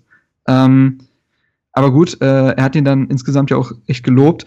Aber ja, das äh, leitet das 1 zu 1 von Dortmund ein, was aber, also der Fehlpass ist das eine, was Hertha danach macht, in der Raumaufstellung im Strafraum, ist das andere. Und da ist, da, da ist ja alles schief gelaufen. Das finde Also ich ich nämlich das- auch. ich find habe das nämlich auch versucht, ich habe das nämlich auch mal auf Twitter mit einer Grafik äh, visualisiert. Ähm, und da stimmt nichts. Also, äh, das fängt damit an, dass äh, also der erste Anspielpartner von Sancho wäre äh, Pulisic, weil er am nächsten dran steht. So. Und der müsste eigentlich von beiden Innenverteidigern gedeckt werden. Stark steht, äh, müsste den äh, kurzen Passweg, also den flachen Pass abdecken und Lustenberger steht hinter Pulisic und äh, deckt den äh, Kopf, die Kopfballmöglichkeit, wenn Sancho den hochspielt. Stattdessen ist aber stark irgendwo, deckt toten Raum, Lustenberger steht richtig und Plattenhardt ist bei Pulisic, wodurch der gesamte Rücken von Plattenhardt offen ist Mhm. und anstatt dass Meier und besonders Kalu da reinstoßen, ist der komplett offen. Und, und Kalu geht diesen, genau, und Kalu geht diesen Weg einfach nicht. Meier kannst du wenigstens noch sagen, dass er irgendwie den Rückraum deckt, wo Schürle steht, das geht irgendwie noch. Aber dass Kalu diesen Weg nicht geht. Und das ist das Riesenproblem bei Kalu. Kalu geht die wichtigen Wege nicht mehr. Es kann nicht sein, dass Kalu es nie, das sind ja immer so, so relative Daten, aber dass Kalu es nie schafft, über 10 Kilometer in einem Spiel zu rennen. Es kann doch nicht sein, dass Ja, Lazaro das auf der anderen Seite 12 läuft und Kalu immer bei so 9, 9,5, teilweise sogar 8 rumkrebst. Ja, man kann So. ja noch nicht mal sagen, er läuft die richtigen Wege, ne? Also genau das ist ja der Punkt, weil da in dem Moment, er, er checkt viel zu spät oder entscheidet sich viel zu spät, vielleicht hat er auch keinen Bock gehabt, diesen Weg dann hinzugehen, weil Plattenhardt kann nicht beides decken. Es entsteht ein Rückraum hinter ihm und wenn Kalu da steht, wird Kagawa diesen Ball nicht reinmachen. Mhm. So, weil der einfach 1,40 groß ist. Und Ich ja, finde- das ärgert mich, weil dieses Ja. Tor. Ne, das äh, wird halt auch so krass. Das wird halt so krass du dazu geschrieben irgendwie, als ob er jetzt an Ja, diesem Sch äh, genau, Tor ich krass ja- schuld war irgendwie. Ne? Genau. So, und dementsprechend äh, ist der Fehlpass das eine, aber Fehlpässe geschehen auf diesem Niveau sowieso, beziehungsweise wollen ja immer ausgenutzt werden, deswegen gibt's ja Pressing und so weiter. Und dann muss da quasi dahinter äh, eine zweite, zweite Firewall stehen, ja, und die stand in dem Moment überhaupt nicht, weil fast alle Spieler falsch standen. So, und das ist dann besonders auf Kalu zurückzuführen, der diesen Weg nicht geht. Und das ist in der Bundesliga und besonders einfach im Profifußball heutzutage einfach nicht mehr möglich, weil es tödlich ist. Und das nervt mich tatsächlich.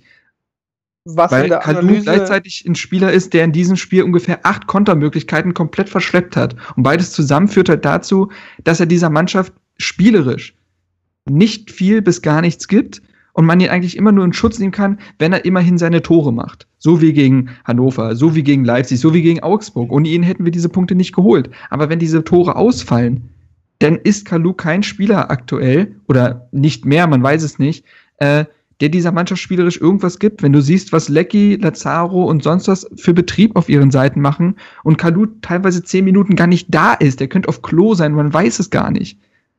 Ja. Du wolltest noch was sagen, Max?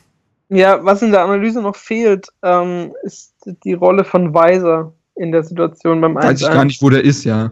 Also der, der Sancho, Sancho, wie auch immer heißt, der Ja. läuft ja den Ball hinterher Richtung Eckfahne, mit dem Rücken zum Tor und darf sich mit Ball am Fuß oh, ganz geschmeidig im 16er Richtung Tor drehen und Weiser, ja, ich weiß nicht, was er da überlegt hat, was er als nächste Instagram-Story macht oder so. Äh, hey, da musst du dran sein an dem Mann, der darf da nicht flanken in der Situation. Niemals darf der da zu so einer freien Flanke kommen. Ja, Das- jetzt kann das man. ist auch nochmal so ein Punkt. Also die Viererkette war, ich hab keine Ahnung, was die da gemacht hat. Ja, jetzt kann man In natürlich der Szene sagen, war es halt, ja. Jetzt kann man natürlich sagen, es ist halt natürlich doof, weil es, äh, also ich meine, aber so, das ist nun mal Profifußball, da muss es halt schnell gehen, ne? Durch diesen Fehlpass, der Ja. eigentlich irgendwie äh, auch, auch plötzlich kam, äh, passiert. Aber andererseits äh, sage ich, das, ja, das muss einfach funktionieren und das ist vielleicht ja auch irgendwo ein Punkt, wo man sagen muss, ja, der Fehlpass ist blöd, aber letztendlich ist es nicht du das schuld, dass das Tor am Ende fällt, sondern da ist einfach zu, zu, ja, zu wenig Ja. äh, Handlungsschnelligkeit da, Ja, äh, auch die richtigen Räume zu, äh, genau, die richtigen Räume zu zwei- verteidigen. Ja. Vor zwei Jahren oder vor einem Jahr wäre das einfach ein Fehlpass gewesen, wo du am Ende sagst, ja, der war nicht so gut, aber da entsteht kein Tor draus. Und Herthas Defensive ist halt weiterhin, auch wenn ich finde, dass die Innenverteidigung aus Stark und äh, Dustenberger gut funktioniert, das ist ja, Defensive ist ja, ist ja gesamttaktisch, ist ja nie auf, nur auf die Innenverteidigung zurückzuführen ne, heutzutage. Das wäre vor einem Jahr, glaube ich, so nicht passiert, weil da Hertha eine so gute Staffelung immer hatte. Das war ja auch immer das, was wovon äh, Trainer, gegnerische Trainer gesprochen haben. Hertha wahnsinnig kompakt, äh, kaum Lücken, wird schwierig, da durchzubrechen. Und da hast du manchmal in dieser Saison halt nicht so das Gefühl. Ähm, und ja, ich würde auch in diesem Spiel halt, wie gesagt, Lustenberger und besonders stark loben. Äh, Zweikampf stark wie nichts. Also Lustenberger 13 von 14 Zweikämpfen gewonnen und auch nicht mal ein Luftduell verloren. Und der Mann ist auch nur 1,80 groß. Stark hat eine Situation nach der anderen geklärt, besonders in der äh, Schlussphase. Aber ja, diese, diese Kompaktheit fehlt durchaus. Und Weiser fand ich in dem Spiel, wenn Max ihn schon anspricht, defensiv so grottenschlecht. Also der wurde von Sancho öfter abgekocht als dreckiges Wasser, um einen doofen Vergleich zu bringen. Und, und äh, nee, aber Weiser ist, ich weiß ich nicht. Also ich hab, habt ihr das Interview gelesen mit ihm äh, in der Elf Freunde? Beziehungsweise Tagesspiegel kam das auch raus, wo er auch sagt, dass es mittelfristig sein Ziel ist, bei einem Champions League-Verein wie Bayern zu landen. Ja, da muss er aber auch liefern. Da muss er sich da so an diesen nicht halt, Aussagen ne? Also, das, da muss er sich an solchen Aussagen messen lassen und dann muss er sich an seinen Leistungen messen lassen und die sind in dieser Saison einfach nicht gut. Also größtenteils, beziehungsweise Nee. sind nicht auf dem Niveau, was er schon hatte. Ja, auf jeden Fall. Also er hat natürlich immer so krass helle Momente, also wo, Ja, ja. wo er dann halt so, so einen Ball mal über die Abwehrreihe chippt und solche, solche Dinge, wo man echt auch nur den Hut ziehen kann vor. Aber, aber genau in solchen Situationen gilt's halt eigentlich. Das ist ja irgendwo auch die Basis. Das andere ist alles, das anderes, das andere müsste das Sahnehäubchen sein. Ähm, Genau. Und, diese Aktion- Basis lief ein Pekarik ja zum Beispiel ab. Genau, der ja äh, leider immer noch verletzt ist. Ähm, Karim Rekik auch äh, jetzt länger verletzt als gedacht. Ähm, hat jetzt sich Ja, irgendwie nochmal äh, eine Muskelverletzung zugezogen, die erst danach kam. Äh, ein bisschen Ja. schade. Aber Ähm, wie gesagt, ich finde, also so wie wir das bei Kraft und Jahrstedt schon hatten, geht's mir momentan mit Lustenberger als Rekigersatz. Wahnsinnige Form. Also, ich finde, Lustenberger spielt, äh, jetzt hat in den letzten beiden Spielen, wir kommen ja auch zum Spieler des Podcasts noch, äh, kann ich ja schon mal vorweggreifen, dass Lustenberger das für mich ist, weil der jetzt in den letzten beiden Spielen insgesamt für mich der beste Spieler war. Und äh, von der Antizipation, vom Zweikampfverhalten her, boah, das ist schon brutal gut, muss man sagen. Und denen tut es wahrscheinlich gut, sich nur aufs Defensive konzentrieren zu können, anstatt Mhm. auf der 6 dann Mhm. noch so einen spielerischen Part übernehmen zu müssen. Und äh, das ist ja auch nicht das erste Mal, dass er Innenverteidigung spielt. Das hat er zum Beispiel ja auch im Aufstiegsjahr äh, gespielt, neben Brooks. Und äh, ja, ich finde, das macht er unglaublich gut. Und wie gesagt, der ist ja für einen Innenverteidiger körperlich ja gar nicht mal so gut, aber schafft das halt, das auszugleichen. ich habe ja letztens auch neben ihm gestanden da bei der Mitgliederversammlung, ne? Das Es- ist halt der echt. drei Kilo. Also es ist wirklich nicht wirklich imposant. so. Ja, also, nee, ist aber der wird, der wird mich auch immer noch fertig machen, alles klar. Aber ähm, so jetzt erstmal, wenn man ihn neben Karim Rekik stellen würde, glaube ich, sähe das ja, irgendwie der frisst ihn auf. Ja, ähm, ja gut. Äh, ja. Ja, aber ich sehe es auch wie du, Lustenberger auf jeden Fall da, ähm, ja, der Typ ist halt da, wenn er da sein muss. Das muss Ja. man ihm einfach zugute halten. Äh, woran äh, Lustenberger auch noch beteiligt war, war eine Situation, die, äh, ja, eigentlich nach meiner Meinung auch zu einem Elfer hätte führen müssen. Gen- glasklar. Genau, genau selbe Situation wie, also jetzt äh, bezüglich des Videobeweises, ähm, wie bei Kalu beim letzten Spiel. Äh, ich frage mich, warum da nicht, nicht eingegriffen wird. Also jetzt mal, ich meine, wir hatten Glück. Das ist jetzt nicht so, dass ich mich nicht drüber freuen würde, aber ich kann es dennoch nicht verstehen. Ähm, Da weil, muss man schon gen Köln beten, so. Äh, das ist schon relativ unglaublich, dass das kein Elfmeter ist. Also muss man echt sagen, da hatten wir so unglaubliches Glück. Der, also ich glaube, Lustenberger hält Jamolenko gerade immer noch im Arm. äh, jetzt gerade also, Hat jetzt noch ein Stück Trikot in der Hand. ja. ähm, ein Stück Jamolenko hat er sich rausgerissen. Ja. Äh, dementsprechend, also ja, und ich weiß auch da schon wieder nicht, also in dem Moment war ich einfach nur so erleichtert, dass es keine Elfmeter gab, deswegen habe ich es gar nicht so mitbekommen. Gab es da eine Prüfung vom Videoschiedsrichter? Keine Ahnung, weiß ich, Ich nicht. glaube, ich glaube nicht, weil der Abpfiff kam ja, ich glaube, drei Millisekunden später. Ich glaube, es war Spiel, so, ja. Ich glaube, in der Situation hat er, glaube ich, nicht nachgefragt oder hat sich irgendjemand gemeldet bei ihm. ja, also ich, weiß gar nicht, ich weiß gar nicht, wie das ist, ob, ich meine, wenn das Spiel abgepfiffen ist, das wäre die letzte Aktion gewesen oder war die letzte, ja, mhm. Darf der dann trotzdem nochmal prüfen oder Ich ist das Ding nicht. dann erledigt? ich glaube nicht. Also würde ich sagen jetzt so. Ich glaube, wenn das Spiel vorbei ist, ist das Spiel vorbei, aber buh, äh, ich weiß es echt nicht. Gute Frage eigentlich. Äh, Fragen wir mal Colinas Erben. Fragen wir mal Colinas Erben. Ähm, dementsprechend, ja, sehr, sehr viel Glück gehabt, um dann auch den Bogen oder ein Fazit zu spannen. Äh, Hertha hätte hier auf jeden Fall auch, ein, auch das Spiel gewinnen können. Die Chance auf ein 2 zu 0 war da. Es gab Phasen, da war Hertha eher an einem 2 zu 0 dran, als, als Dortmund an einem 1 zu 1. Ähm, am Ende muss man aber sagen, weil Dortmund auch richtig viel Druck noch gemacht hat äh, und aufgrund dieser vermeintlichen Elfmeterszene war es am Ende ein glücklicher Punkt, wo Geht's aber auch beide Mannschaften, glaube ich, äh, zufrieden damit waren. Auch der Stöger wirkte jetzt nicht gerade geladen nach dem Spiel, sondern war auch ja, Ja, in seiner, der, in seiner der, Wiener Gelassenheit. ich glaube, äh, egal äh, wie es ausgegangen wäre, der genau so da gesessen. Ja, aber Stöger ist auch ein entspannter Dude irgendwie. Ja. Äh, und ähm, am Ende des Tages haben wir einen Punkt gegen Dortmund geholt. Also äh, das ist dann auch wieder okay, weil Dortmund, auch wenn sie jetzt nicht in der besten Phase sind, wird immer die individuelle Klasse haben, um so ein Spiel zu gewinnen. Und da Ja, muss man einfach sagen, am Ende hast du einen Punkt geholt. Ist Eine okay. individuelle Klasse, Klasse hat halt an dem Tag äh, auf jeden Fall gefehlt. Ne? Also ich meine, Ja. wenn halt ein Alexander Aubameyang Isak hat doch gespielt, weiß nicht, was du meinst. genau. Wenn Aubameyang halt nicht spielt, dann hast du halt schon echt Glück. Also ja, Da habe ich, ins- auch- hab ich auch meinen Anteil dran. Absolut. äh, Aber das wollen wir jetzt hier nicht nochmal aufrollen. Nee, nee. Ähm, nee, also äh, insgesamt denke ich, äh, ich würde fast sogar davon sprechen, dass es, dass es, dass es dann doch äh, ein okayer Punkt ist, also glücklich. Ja, klar, wenn man jetzt das mit dem, mit dem Elfmeter mit reinnimmt, auf jeden Fall. Aber so äh, angesichts der Leistung würde ich auch sagen, dass das vollkommen in Ordnung geht, dieser Punkt. Äh, die Spieler waren auch äh, in den Interviews äh, am Ende dann, ja, die war, haben alle gemeint, also die hatten auch alle das Gefühl, dass da mehr gegangen wäre. Ähm, gut, Selke aber war unzufrieden. ja. Aber ja, letztendlich haben wir ja schon über alles gesprochen. Wen ich nochmal besprechen wollen würde, wäre André Duda.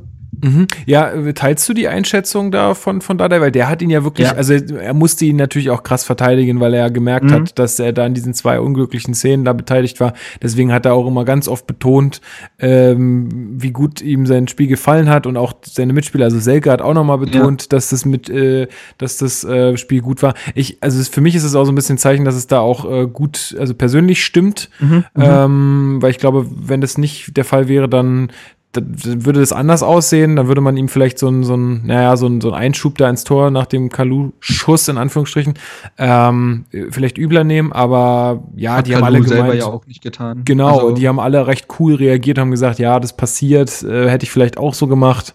Ähm, War also alles irgendwie ganz, ganz angenehm oder scheint angenehm Ja. zu sein.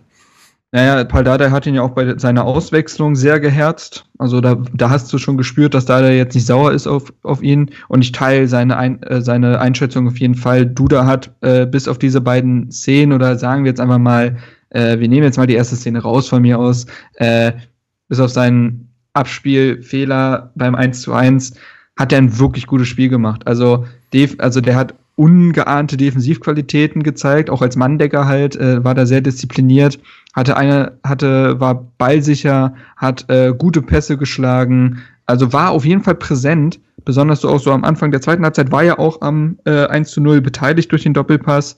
Also ich finde, wenn man seine beiden Szenen da rausnimmt, ist es ein Spiel, was sowohl Dada als auch Duda selbst äh, Mut machen kann für die nächsten Wochen, dass man da wieder eine Option dazu gewonnen hat. Äh, er schien ja auch im Training echt Gas gegeben zu haben. Das war ja auch die Begründung von Dada, ihn spielen lassen zu haben. Und ich teile die äh, Einschätzung auf jeden Fall, denn Duda hat hier wirklich ein richtig gutes Spiel gemacht, kann man wirklich so sagen. Also äh, das war endlich mal wieder der Duda, den man ja auch wirklich sehen will, der dieser Mannschaft kreative Dinge gibt, die äh, nicht viele Spieler wahrscheinlich so drauf haben. Ja. Was mir bei ihm immer einfällt, ist immer dieser, dieses Lied. Du da, du da. Kennt ihr das? Äh, Die da, da, da da, da, da, da, da, du da, du da, day. ach so. Irgendwie so. Ich weiß aber nicht, wie der Ist Text es geht. Duda, Duda, Duda, Duda oder Duda. Ja, das, das funktioniert leider nicht. Äh, ja, äh, Max, wie hast du es denn gesehen? Äh, Würdest du das unterschreiben?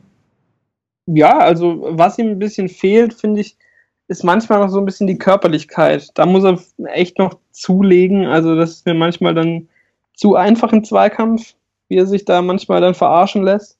Mhm. Aber sonst, also spielerisch, hilft er uns auf jeden Fall weiter. Wenn der jetzt noch ein bisschen mehr Spielpraxis bekommt, ein bisschen noch fitter wird und äh, alles, was dazugehört. Also ich glaube, nächste Saison können wir uns da auf einen guten Duda freuen. Hat ja lang genug gedauert, ey. Tja. Also, das muss man ja auch mal halt, ne? sagen. Ähm, ja, und ich würde noch gern auch noch über eine weitere Personalie sprechen. Und zwar Wladimir Darida ist eingewechselt worden und stand endlich mal wieder auf dem Platz nach seiner ja auch etwas längeren Verletzung jetzt. Ähm, ja, wie hat der sich so gemacht? Äh, oder wann ist der eingewechselt worden? Recht am Schluss. 83. oder Ja, so. ja, also, okay, da kann man nicht- nur noch. die- Nicht viel sagen. Nee, der hat einfach nur noch, ist einfach nur noch dem Ball hinterhergerannt und ja. Ja, obwohl, Äh. obwohl mich da, also ähm, wir haben ja nach Fragen, also zu Fragen aufgerufen äh, bei Twitter und ähm, da hat uns äh, unser guter Freund, kann man ja vielleicht schon so sagen, ähm, äh, ein, ein Freund des Hauses, ähm, Frieda Nase, äh, und zwar hat er gefragt, ähm, ich würde Darida bei entsprechendem Angebot noch im Winter verkaufen. Eure Meinung dazu? Fragezeichen. Finde ich schon arg drastisch irgendwie. Also, ähm, habe ich ich habe es auch noch gelesen. Ich weiß Ja. jetzt nicht, ob noch, Er noch schiebt- Sachen dazu kamen. Ja, er schiebt noch was nach. Ich lese es kurz vor. Okay, Auf wirtschaftlicher Ebene im Vergleich zu mei- einem möglichen Ertrag können wir ihn meiner Meinung nach leicht kompensieren. Noch provokanter formuliert. Bei gleichzeitiger Verlängerung von Meier sehe ich eigentlich keinen Platz mehr für Darida. Und jetzt ganz kurze Zwischenfrage. Vielleicht verstehe ich da auch zu wenig ähm, davon, aber ähm, ich frage mich immer, warum können die beiden nicht nebeneinander spielen? Ist es zu offensiv? Ja, also Finde weiß ich ich nicht. nicht. Eigentlich nicht, aber man muss es ja auch immer in Bezug auf den Trainer sehen und ich glaube, da der möchte, möchte schon immer Ja, ja, so immer ein einen Typ Abräumer haben, ne? Ja, ja. ein, ein möchte er dem schon zu stehen haben, äh, sei das jetzt Schellbrett. ich dachte, das hat jetzt wieder irgendwas mit irgendwelche Rechts-Linksfuß, äh, Nee, Links-Rechtsträger oder so zu tun, aber Träger. Jörg Träger. wow. Du, kenn ich, den Jungen kenne ich gut, ne? Aber ähm, hatte übrigens auch schon Angebote vom Dschungel. Also oh Gott, War der- den Bogen nee, dazu so verseucht, ey. Ich, Was? ich, ich dachte, ich dachte gerade, ob er schon drin war, aber der war ja bei Let's Dance, glaube ich. Oder Genau. Ja. Oh. Mann. Oh Mann. Ähm, nee, also so drastisch würde ich das echt nicht sehen. Also Du, du kriegst doch auch nichts für ihn. Der war jetzt äh, Eben, also gefühlt das halbe Jahr verletzt. Ich meine, was willst du denn jetzt für ihn verlangen? 20 Verhandlungsbasis ist, ist ja weg gerade. Millionen? Ich glaube, es geht aber um Sommer, Ähm, oder? Hat er nicht gesagt, im Sommer oder im Winter noch? Ja, im Winter hat er gesagt. Winter. Gott. Kriegst Stimmt. Nee, nee, nee. Also, nee. das nee, geht nicht. Also, also, ähm, es ist ja schon überraschend, dass Meier sich zu so einer festen Größe schon entwickelt hat. Ist ja eigentlich relativ unglaublich. Ähm, und ich glaube, das hilft Darida aber auch, weil Darida bis jetzt in, bei Hertha immer unangefochten war. Also er, hat, er spürt jetzt das erste Mal Konkurrenz und Druck und es wird ihm gut tun, denn vor seiner Verletzung, seien wir mal ehrlich, und das haben wir auch damals auch besprochen, war der jetzt auch nicht in seiner besten Phase. Ähm, und ich glaube, dass es ihm gut tut, dass er jetzt das erste Mal äh, wirklich Konkurrenzkampf hat. Ähm, hat jetzt auch in Interviews durchscheinen lassen, dass ihm das auch durchaus gefällt, beziehungsweise er damit jetzt nicht den Riesen, äh, äh, das Riesenproblem hat. Gut, was soll er sagen? Nee, gefällt mir gar nicht. Für, für Scheiße, der Junge soll mal bleiben, wo Äh, er, wo er war. Meier ist gefühlt drei Jahre alt. Was will der kleine Pisser? Nee, so nicht. Aber ähm, dementsprechend kann das für Hertha erstmal nur gut sein, so zwei Optionen zu haben. Und äh, Darida wird schon auf seine Einsätze jetzt in der Rückrunde kommen, da bin ich mir mal sehr sicher. Und äh, vielleicht ist es ja auch so, dass sie irgendwann koexistieren können auf dem Platz. Dementsprechend würde ich abwarten. Fazit, ich glaube, die beiden können sich gegenseitig auch besser machen und äh, ist doch cool, dass wir das erste Mal so zwei recht kreative äh, Sechser haben, weil das ja dann das äh, Gegenstück zur Doppelsechs des Todes ist. Und das ist ja, glaube ich, das kann ja Hertha nur gut tun. Das stimmt. Ja, Meier wird bestimmt irgendwann an so einen Punkt kommen, wo er sich auch irgendwann mal verletzen wird. So eine äh, leichte Muskelzerrung oder irgendwas. Ich meine, der wird jetzt nicht immer fit sein, immer durchspielen. Und dann wird der Rieder da sein und wird auch seine Einsätze bekommen. Kriegt er jetzt bestimmt auch schon in der Rückrunde. Ähm, aber er braucht auf jeden Fall Zeit und ich hoffe einfach nicht, dass er in die Offensive gezogen wird, dass Dada das jetzt endlich mal versteht, dass er auf der 6 eigentlich am besten unserem Spiel Ja. tut. Ja, aber ich glaube, dadurch, dass jetzt in Lazaro ja voll da ist und dass sich Duda anbietet, hat er jetzt die beiden Optionen ja. Also das ist schon mal gut. Und ich glaube, Meier muss sich nicht mal groß verletzen, um vielleicht mal draußen zu sitzen. Wir dürfen nicht vergessen, Meier, wie gesagt, hat diese Saison noch A-Jugend teilweise gespielt, war jetzt auch bei diesem Hallenturnier für die A-Jugend dabei. Ähm, der wird auch irgendwann, glaube ich, an den Punkt kommen, wo der überspielt ist. Also der ist ja gerade mal 19 Jahre alt, Mhm. jetzt gerade geworden, ja.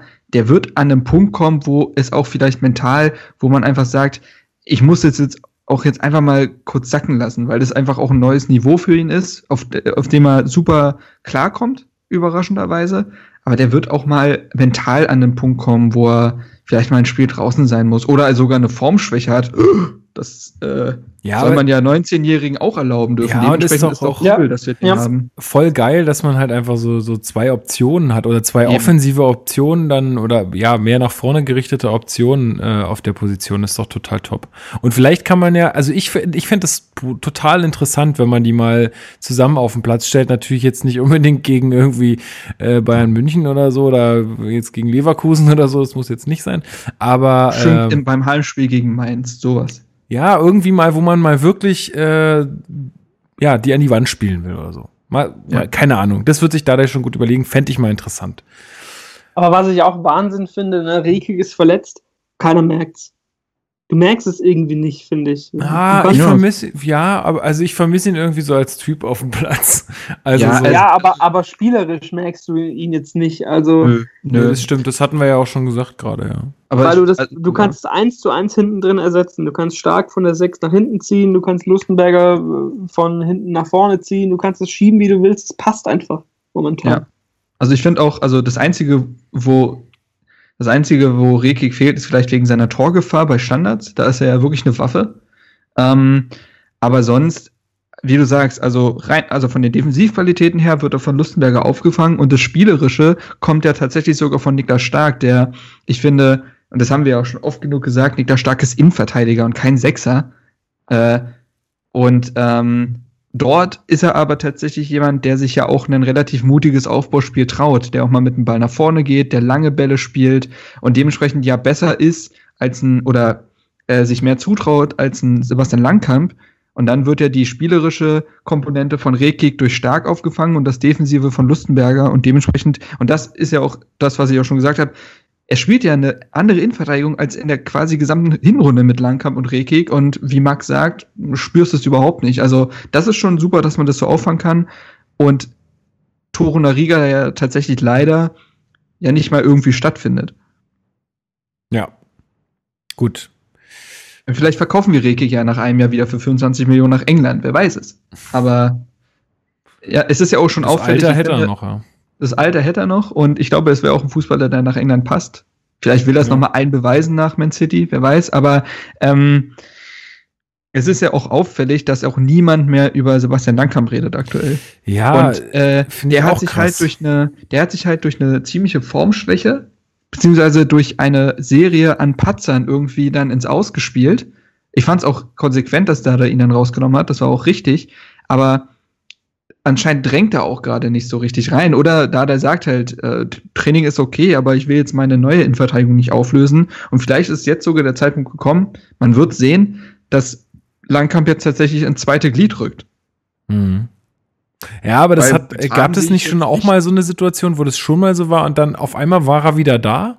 Oder war er da verletzt? Ich weiß nicht, wo man auch dachte, so, ja, eigentlich alles okay, Ja, auch ohne ihn, aber, dann, ne, aber-. Aber dann, dann war er wieder da und dann war er auch wieder wichtig. Also, Ja, ich will auch kein abschließendes Urteil treffen, aber es fällt ja schon auf, dass irgendwie, ja, Langkamp sitzt halt auf der Bank, ja. dass der gefühlt 150 Spiele vorher gespielt hat, äh, fällt dann nicht so auf oder wird nicht fokussiert. Ja. Ja, äh, Frieda Nase hat noch eine Bonusfrage gehabt. Äh, warum hat Lukas so einen guten Musikgeschmack? Äh, ja, du, das kann ich dir leider auch nicht beantworten. Ah, deine ganzen Instagram-Stories mit deinen Platten. Das äh, wurde mir in die. Wiege gelegt. Ja, ich habe jetzt Ja. endlich mal wieder meinen Plattenspieler aufgebaut und habe meine Platten mal wieder so ein bisschen äh, angehört und da habe ich ein bisschen was gepostet, das hat er gesehen und hat es für gut befunden und es ist es kommt mehr, ich verspreche, es kommt mehr. Du legst, hast auch früher selber mal aufgelegt, vielleicht. Ja, du noch- ja. Jetzt mache ich das nur noch für Instagram quasi. Geil. Instagram. Oh, das ist das nächste Ding. Instagram-DJs. ja, genau. Aber, aber nur so in der Story immer mit so einem abgehackten Teil. So, wenn man posten und dann nächstes äh, Ding aufnehmen. Äh, da kann die GEMA zumindest mal nichts sagen. Ah, das sind, das ist so denkende Influencer, ist stark. Ja. Ähm, gut, und dann haben wir noch eine zweite Personalie und da frage ich mich ganz ehrlich, warum wir da überhaupt alle noch drüber reden. Kann ich mir nicht irgendwie, kann ich mir nicht so richtig erklären, aber es kamen wirklich Nachfragen. Also einmal vom Ente des Todes, ähm, der hat gefragt, Sinan Kurt, aber der, äh, der wird ja aufgrund äh, der Aktualität wahrscheinlich eh Thema sein. Also das, Sinan Kurt war so quasi das, was er als Thema gesetzt haben wollte. Und auch äh, Pascal Ray äh, schreibt, was ist wahrscheinlicher, dass Sinan Kurt nochmal für uns spielt oder wir die Meisterschaft holen? Ähm, ja, spielt alles so ein bisschen darauf an, auf diese kürzliche Entwicklung, dass er wieder aus dem Mannschaftstraining geflogen ist ähm, Jo. und jetzt wieder zwei Wochen irgendwie individuell trainieren soll. Ich glaube drei sogar. Drei Wochen sogar. Ähm, Ja. Und ich- also wirklich jetzt mal die Frage an euch, warum reden wir über, überhaupt noch über den? Also der, hat der je was gerissen? Hat Weiß der ich je nicht, irgendwas gemacht? Fünf was, Minuten warum? Bundesliga in zwei Jahren, Lukas, okay? Das Ja, Thema aber- interessiert mich so null. Ja, mich, mich, Also- mich nämlich auch nicht, deswegen frage ich mich, warum das so, ist- solche der ist- Aufmerksamkeit Aber wo wir gerade Ich weiß beim- auch nicht. Der, Wo der- wir gerade beim Typ ist- Dschungelcamp sind. Ja, Sinan Kurt, ab ins Dschungelcamp. Sinan Kurt, auf geht's, komm. Also ob du da jetzt Daniele Negroni drin sitzen hast oder Sian Code, fällt jetzt auch nicht auf. Aber ja, wenn Sinan Code, den kennt ja noch nicht Insider. mal jemand, wenn, wenn du nicht gerade Gladbacher, Münchner oder Hertha Fußball interessiert ohne Doch, Ende Ich glaube, Sinan Code ist tatsächlich jemand, den, also Fußballfans, glaube ich, kennen den in der ganzen Republik. Das sind Echt? doch die besten, die besten Voraussetzungen fürs, äh, Eben. fürs Camp. Eben. Die, die kennt keine Sau, außer vielleicht die drei, vier Insider, die sich mit deinem Thema befassen. So. Und naja, aber nein, um mal ernsthaft drüber zu reden, äh, Sinan Kurt hat für mich keine Perspektive mehr bei Hertha, keine Perspektive überhaupt. Ich glaube, ich würde so weit gehen, zu sagen, dass Sinan Kurt nicht mal eine Perspektive für einen Zweitligisten hat. Ähm, der steht jetzt an einem Scheideweg seiner Karriere und wenn er es nicht bei Hertha hinbekommt, befindet er sich im freien Fall. Ähm, er, er, wird ja nicht mal in der zweiten Mannschaft regelmäßig eingesetzt. Nur die spielen vierte Liga, verdammt. Und wenn er es da nicht schaffst, ja, was willst du denn dann machen? Dann muss er seinen Neustart äh, irgendwie bei Groß Asbach oder sowas äh, machen. Und Groß Asbach spielt aber dritte Liga. Oh, das ist natürlich auch ein bisschen hoch. Äh, vierte Liga, was kicken da so rum? Neustrelitz. Kickers ähm, Offenbach. Neustrelitz ist in der vierten Liga. Ja, was dachtest du denn? Ja, keine Ahnung. Da, da, steig, da, steigt, da steigt man doch um, wenn man nach Usedom fahren will, oder? Ja. ja. Ähm, oder vielleicht steigt ja auch Energie Cottbus nicht auf, dann kann er dahin oder so. Sei es drum. Ähm, er muss jetzt, er wird anscheinend nicht erwachsen, er lernt es nicht.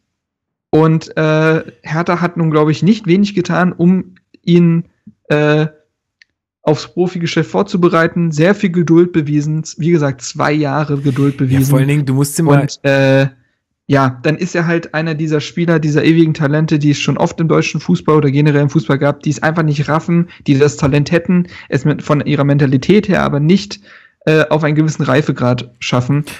Und das gehört beides nun mal zusammen. Und ja, wenn er es nicht packt, dann, ja, dann hilft ihm jegliches Talent dieser Welt nicht. Ja, du musst ja auch mal überlegen, dass, also der ist jetzt 21, der ist ja jetzt ja. kein, kein Kind mehr, so wie er, also, weil ich sehe den halt immer noch so als kleinen Jungen und das wird vielleicht ja, nochmal oder so. so. Aber nee. Er doch auch. Ja, ja, in jeder absolut. Instagram-Story grinst der einen in die Kamera, wo ich denke, das ja, kann nicht sein. High oder so. Keine so, und es ist, ich weiß nicht, also, ja. eigentlich, ja, also, ich glaube, ich bin jetzt auch hier nur einmal so deutlich, weil ich dann auch keinen Bock mehr auf dieses Thema habe.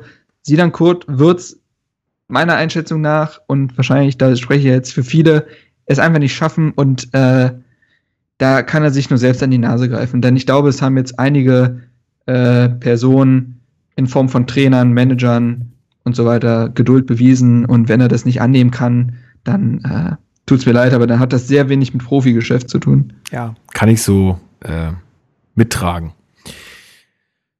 Gut, jetzt haben wir heute sehr viel über Spieler gesprochen. Das ist äh, sehr schön, fand ich ganz, äh, ganz gut. Ähm, und jetzt wollte ich noch mal so einen kleinen Ausblick auf die nächsten beiden Partien wagen, ähm, bevor wir zum Ende kommen.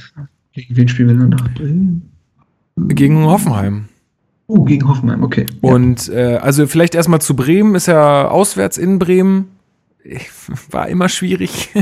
Vor allen Dingen, wenn man jetzt, äh, wenn man jetzt gesehen hat, wie die auch gegen Bayern agiert haben. Gut, das ist immer eine Ausnahmesituation, äh, das ist richtig.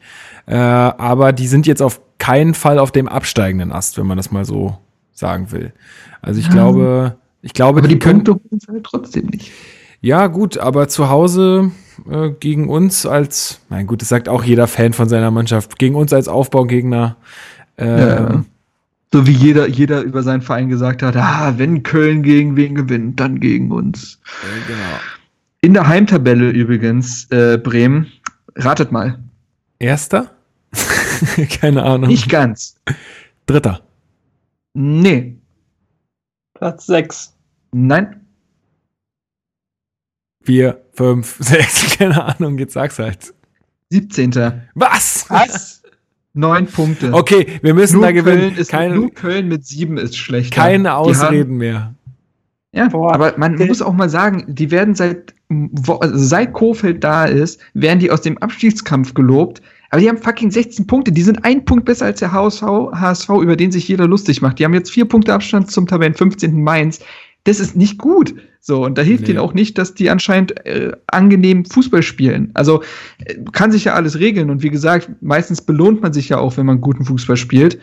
Ähm, aber mir wird Bremen eindeutig zu stark gemacht. Also die haben 16 Punkte, verdammt. Ja, nee, also wenn du das jetzt so sagst, das war mir gar nicht bewusst äh, so richtig. Also, dass sie keine Punkte geholt haben, das wusste ich, aber dass sie auch da so in der Heimtabelle so, so schlecht dastehen. Frankfurt ist übrigens 16. in der Heimtabelle. Ich meine, gut, aber krass. wenn du. Die haben ja, ja. von 30 Punkten zu Auswär- Hause geholt. Auswärts stärkstes Team, oder? Fast? Ich glaube, oder? Äh, äh, nur Bayern ist ein Punkt besser. ja, gut, aber wie gesagt, bei Danach kommt Dortmund mit außer 16 Konkurrenz. Punkten. Ähm, ja, aber wenn ich das so höre, eigentlich genau auch jetzt nochmal zu, zu Hoffenheim. Hoffenheim ist ja auch aktuell nicht äh, der Überhaupt nicht Stern am. Fußballhimmel. Ähm, die sind Ja, auch in einer dicken Krise. Die haben letztes Mal irgendwie am 12. Spieltag oder so gewonnen. Genau. Und äh, dann muss man einfach sagen, jetzt müssen wir aber die Punkte holen. Also ich will da mindestens, eig- eigentlich will ich da vier Punkte sehen. Ja, absolut. Äh, Das habe ich nämlich auch schon auf Twitter geschrieben, dass ich jetzt gegen Bremen, egal wie die jetzt gegen Bayern spielen, weil ich es während des Bayern-Spiels geschrieben habe, ist mir egal, der Anspruch muss sein, zu gewinnen. Ja. Und dann habe ich eigentlich fast nur negatives Feedback bekommen. Äh, Das ist ja Druck für die Mannschaft und Ja, äh, vor allen Dingen, wenn du hoffen- das schreibst, Aber sorry, da- wenn, da- wir, wenn wir, ey, wenn wir gegen den Tabellen 16., der anscheinend auch wirklich heimschwach ist, äh, nicht gewinnen. Gegen wen wollen wir eigentlich Ja, eben. gewinnen? Genau. Und also Hertha, für Hertha gilt ja in dieser Saison nicht mal mehr die Auswärtsschwäche, weil Hertha nicht auswärtsschwach ist die Saison. Wir sind Tabellenneunter in der Auswärtstabelle. Wir sind nicht so schlecht vor, äh, vor dem Spiel gegen äh, Stuttgart, haben wir die letzten fünf Auswärtsspiele nicht verloren. ja. Und Ja, ich meine, was, was so ein bisschen dagegen spricht, von wegen, wie, gegen wen wollen wir dann gewinnen? Also die Tabelle aktuell ist hier der absolute Oberhammer, ja. Also von Platz, ich glaube, Platz zwei und zehn trennen irgendwie vier Punkte oder so. Also korrekt. ähm, da, da hast du natürlich, da kann ja irgendwie alles passieren. Also da kannst du ja anscheinend dir- gegen jeden und allen gewinnen so. Pass auf. Ich sage jetzt die beste Statistik, die wurde auch schon im Rasenfunk genannt. Bayer Leverkusen, Tabellenzweiter mit 31 Punkten, hat mehr Abstand zum Tabellenersten als zum Tabellen 16. Bremen. Das ist, das ist halt verrückt, ja. Also es ist wirklich verrückt. Das ist Das, traurig. das würde, das, würde halt so, Das würde halt ein bisschen gegen deinen, gegen deine, äh, gegen deinen Anspruch jetzt sprechen, aber ich sehe es ja auch wie du. Also das, das muss man jetzt einfach schaffen. Ähm, gut, äh, ja, das, ja, mal sehen. aber ich, ich sag auch, also vier Punkte sind, müssten eigentlich der Anspruch sein aus den beiden Spielen. Bei dem Davy Selke zurück in Bremen, das hatten wir jetzt schon gegen Leipzig. Das sind diese ausgerechnet Spiele. Genau. Ja? Also, äh, nee, sorry, da, da lasse ich gar nicht mit mir diskutieren. Wenn wir nicht gegen Bremen gewinnen, wie viel, ähm, gegen wen denn dann? Also, und ja, gegen Hoffenheim, kommt natürlich drauf an, gegen äh, wie Hoffenheim jetzt sein nächstes Spiel bestreitet, gegen wen auch immer das ist. Aber das musst du zu Hause auch eigentlich gewinnen. Eigentlich schon gewinnen. Also- Auswärts ist äh, Wir können, nur auf, wir können nur auf Wenn einen du Schneesturm Richtung- hoffen. Ja, wenn du Richtung Platz 6, 7 irgendwas mitreden willst, musst du Hoffenheim schlagen und die sind wirklich schlecht. Also, ja, selbst wenn es nur um die obere Tabellenhälfte geht. Also Ja. wenn wir jetzt, wenn wir jetzt, wir sind jetzt Elfter mit 25 Punkten, so, dann vor uns liegt Hannover mit 27 Punkten und dann halt alles aufwärts dann. Ähm, wenn wir jetzt die nächsten beiden Spiele nicht gewinnen sollten, beziehungsweise da keine, ich sag jetzt mal, vier Punkte holen, dann herrscht da auch eine Kluft, bin ich mir ziemlich sicher. Und dann brauchst du auch über obere Tabellenhälfte erstmal nicht nachdenken. Also darum geht's ja. Vielleicht gar nicht Europa, aber wenn du, wenn du zwischen Platz sieben und neun landen willst, dann gewinnst du diese Spiele. So. Gut, aber wenn wir von oberer Tabellenhälfte reden, schwingt Europa gleichzeitig mit. Ich meine, Ja, in der Saison schon, sind ja, das stimmt. die sind ja. alle punktgleich da oben. das stimmt hast- schon. Ja, Du ja. bist auf sechs Punkte Rückstand auf dem Vizemeister oder Ja, irgendwas. ich wollte es noch sagen. Also- die Vizemeisterschaft ist noch nicht weg, Leute. Die ist noch nicht so? weg. So dumm wie es klingt, ich meine, Frankfurt hat, glaube ich, auch 31 Punkte 30. oder 30. Spielen da oben auch mit. Ich finde es halt auch. geil, dass, dass Platz 2 31 Punkte hat und Frankfurt denkt man, ja, siebter Platz, aber die haben einen Punkt weniger. Ja, ja, das ist richtig krass. Also aktuell Also es ist gibt das eigentlich, verrückt. es gibt eigentlich nur, äh, wenn wir Bayern wegnehmen, gibt es eigentlich nur zwei relative Kluften zwischen Platz äh, 7 und 8. Also zwischen Frankfurt und Augsburg, da sind drei Punkte dazwischen. Ja, aber das ist ja auch keine Kluft. Also Na, heute an der, in an der Saison gemessen. Ja, ja, klar. In dem Verhältnis schon. Und dann halt, wie gesagt, zwischen 16 und 15 liegen vier Punkte. Und ja, dementsprechend, ja, wir haben es jetzt schon oft genug gesagt, es muss der Anspruch sein, gegen Bremen zu gewinnen und gegen Au äh, Augsburg, gegen Hannover mindestens einen Punkt zu, mitzunehmen. Hey, habe ich jetzt Hannover gesagt? Hoffenheim, scheiße. Das ist Wahnsinn. Fast ist das Das gleiche, ist das gleiche Leid. Es ist das gleiche Leid, ja. Es ist ungefähr genauso attraktiv. Hoffenheim, Hannover. Naja. Ja, dementsprechend. Äh, gut. Gut. Zumal danach kommen ja, glaube ich, sogar wieder schwere Gegner für ja, uns, oder? Leverkusen, glaube ich. Leverkusen. Äh, ist so Dann kommen die Bayern Gut. irgendwann. Bayern kommen dann, Schalke. eine- Hm. Ja, Ja, also du musst so jetzt ohne. eigentlich, dieses Mal ist der Spielplan halt irgendwie undankbar äh, für uns. Also du hast die schwach, schwacheren, schwächeren Gegner hast du zum Ende halt hin. ja, So. aber, aber, du, aber du hast halt immer so Blöcke irgendwie, ne? Also du hast jetzt halt so zwei Spiele, wo du sagst, okay, da müssen wir jetzt die Punkte holen, weil in den nächsten zwei wird's halt, also Ja, einfach mal Ja, an, ja. an der so, Ja, genau. an der Form gemessen, an der aktuellen Form natürlich, das kann sich ja auch immer wieder ändern. Aber äh, da musst du es halt irgendwie holen, die Punkte.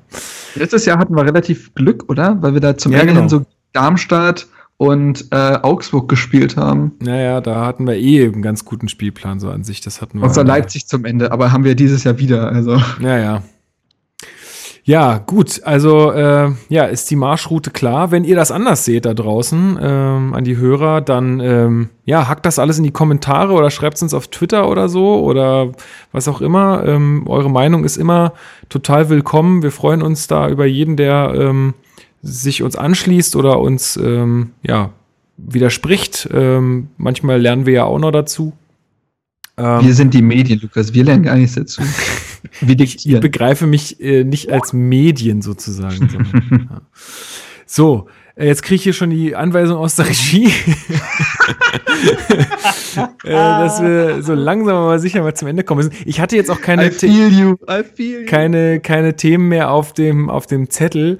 Ähm, äh, außer ihr habt jetzt noch irgendwas. Max, wie sieht's bei dir aus? Ich habe nichts mehr, nee, tatsächlich. Nee, also Mir ich glaube auch, wir haben, Alle, alle Notizen durchgestrichen. nee, wir haben auch wirklich, glaube ich, so weit, was die letzten zwei Wochen Hertha angeht, ganz gut besprochen. Ähm, ja, und äh, warten jetzt mal die nächsten beiden Spiele ab. Wir, wir haben ja schon gesagt, wa- was sind so, was, was, was sind eure Tipps noch vielleicht? Ah, Also, boah, gegen Bremen glaube ich jetzt nicht, dass wir sie an die, Wand, an die Wand spielen werden. Hm. Also ich glaube, da gewinnen wir 1 zu 2. Und gegen Hoffenheim. Hm. Boah, das ist schwierig. 1 zu 1 würde ich jetzt sagen. Also es ist relativ verhalten, aber das sind halt die Punkte, die ich mitnehmen will. Deswegen. Ja, ich würde es aber anders, es ich würde es andersrum sogar sehen, ehrlich gesagt eher. Ich würde eher sagen, dass wir so in Bremen irgendwie bei einem 1 zu 1 sind und bei, bei Hoffenheim vielleicht sogar zu Hause bei einem klaren 2 zu 0. Okay. Wir gewinnen beides 1-0. Okay. Wenn ich, ey, du, beste Variante, voll okay. Ja, nehme ich auch. Gut, na dann ähm, bedanke ich mich bei euch beiden, dass ihr ähm, jetzt äh, euch die, am Abend hier Zeit genommen habt. Ähm, hat mir wieder sehr viel Spaß gemacht und ich bedanke mich auch bei allen Hörern, äh, wie immer, dass ihr uns da so zahlreich draußen hört und auch weiterempfehlt und teilt und alles. Das ist äh, total cool und ähm, freut uns immer wieder und dann wissen wir auch, wofür wir was machen und für wen was machen. Das ist echt schön. Ja, na dann, ähm, euch beiden noch einen schönen Abend. Ebenso? Max, Und- wir sehen uns, äh, wir sehen uns nachher im Chat. Ja, Genau. im, im Dschungelchat. Im Dschungelchat, Ja, im Buschfunk. Im, im, im Habt, Dschungeltelefon. habt ihr eine Gruppe dafür oder was? Nee. Ah, okay. Äh, Das landet du, alles schön nachher in der Hertha Base Gruppe, Lukas. Das Ja, du brav die ist mitlesen. eh stumm gestellt, das wisst ihr doch. Uiuiui. Oh, Shots fired. Also, boah. Müssen wir uns noch mal überlegen mit dir. Okay, das machen wir später. also, adios und äh, haltet die Ohren steif. Ciao. Ciao. An dem schönen Strand der Spree, dort spielt Hertha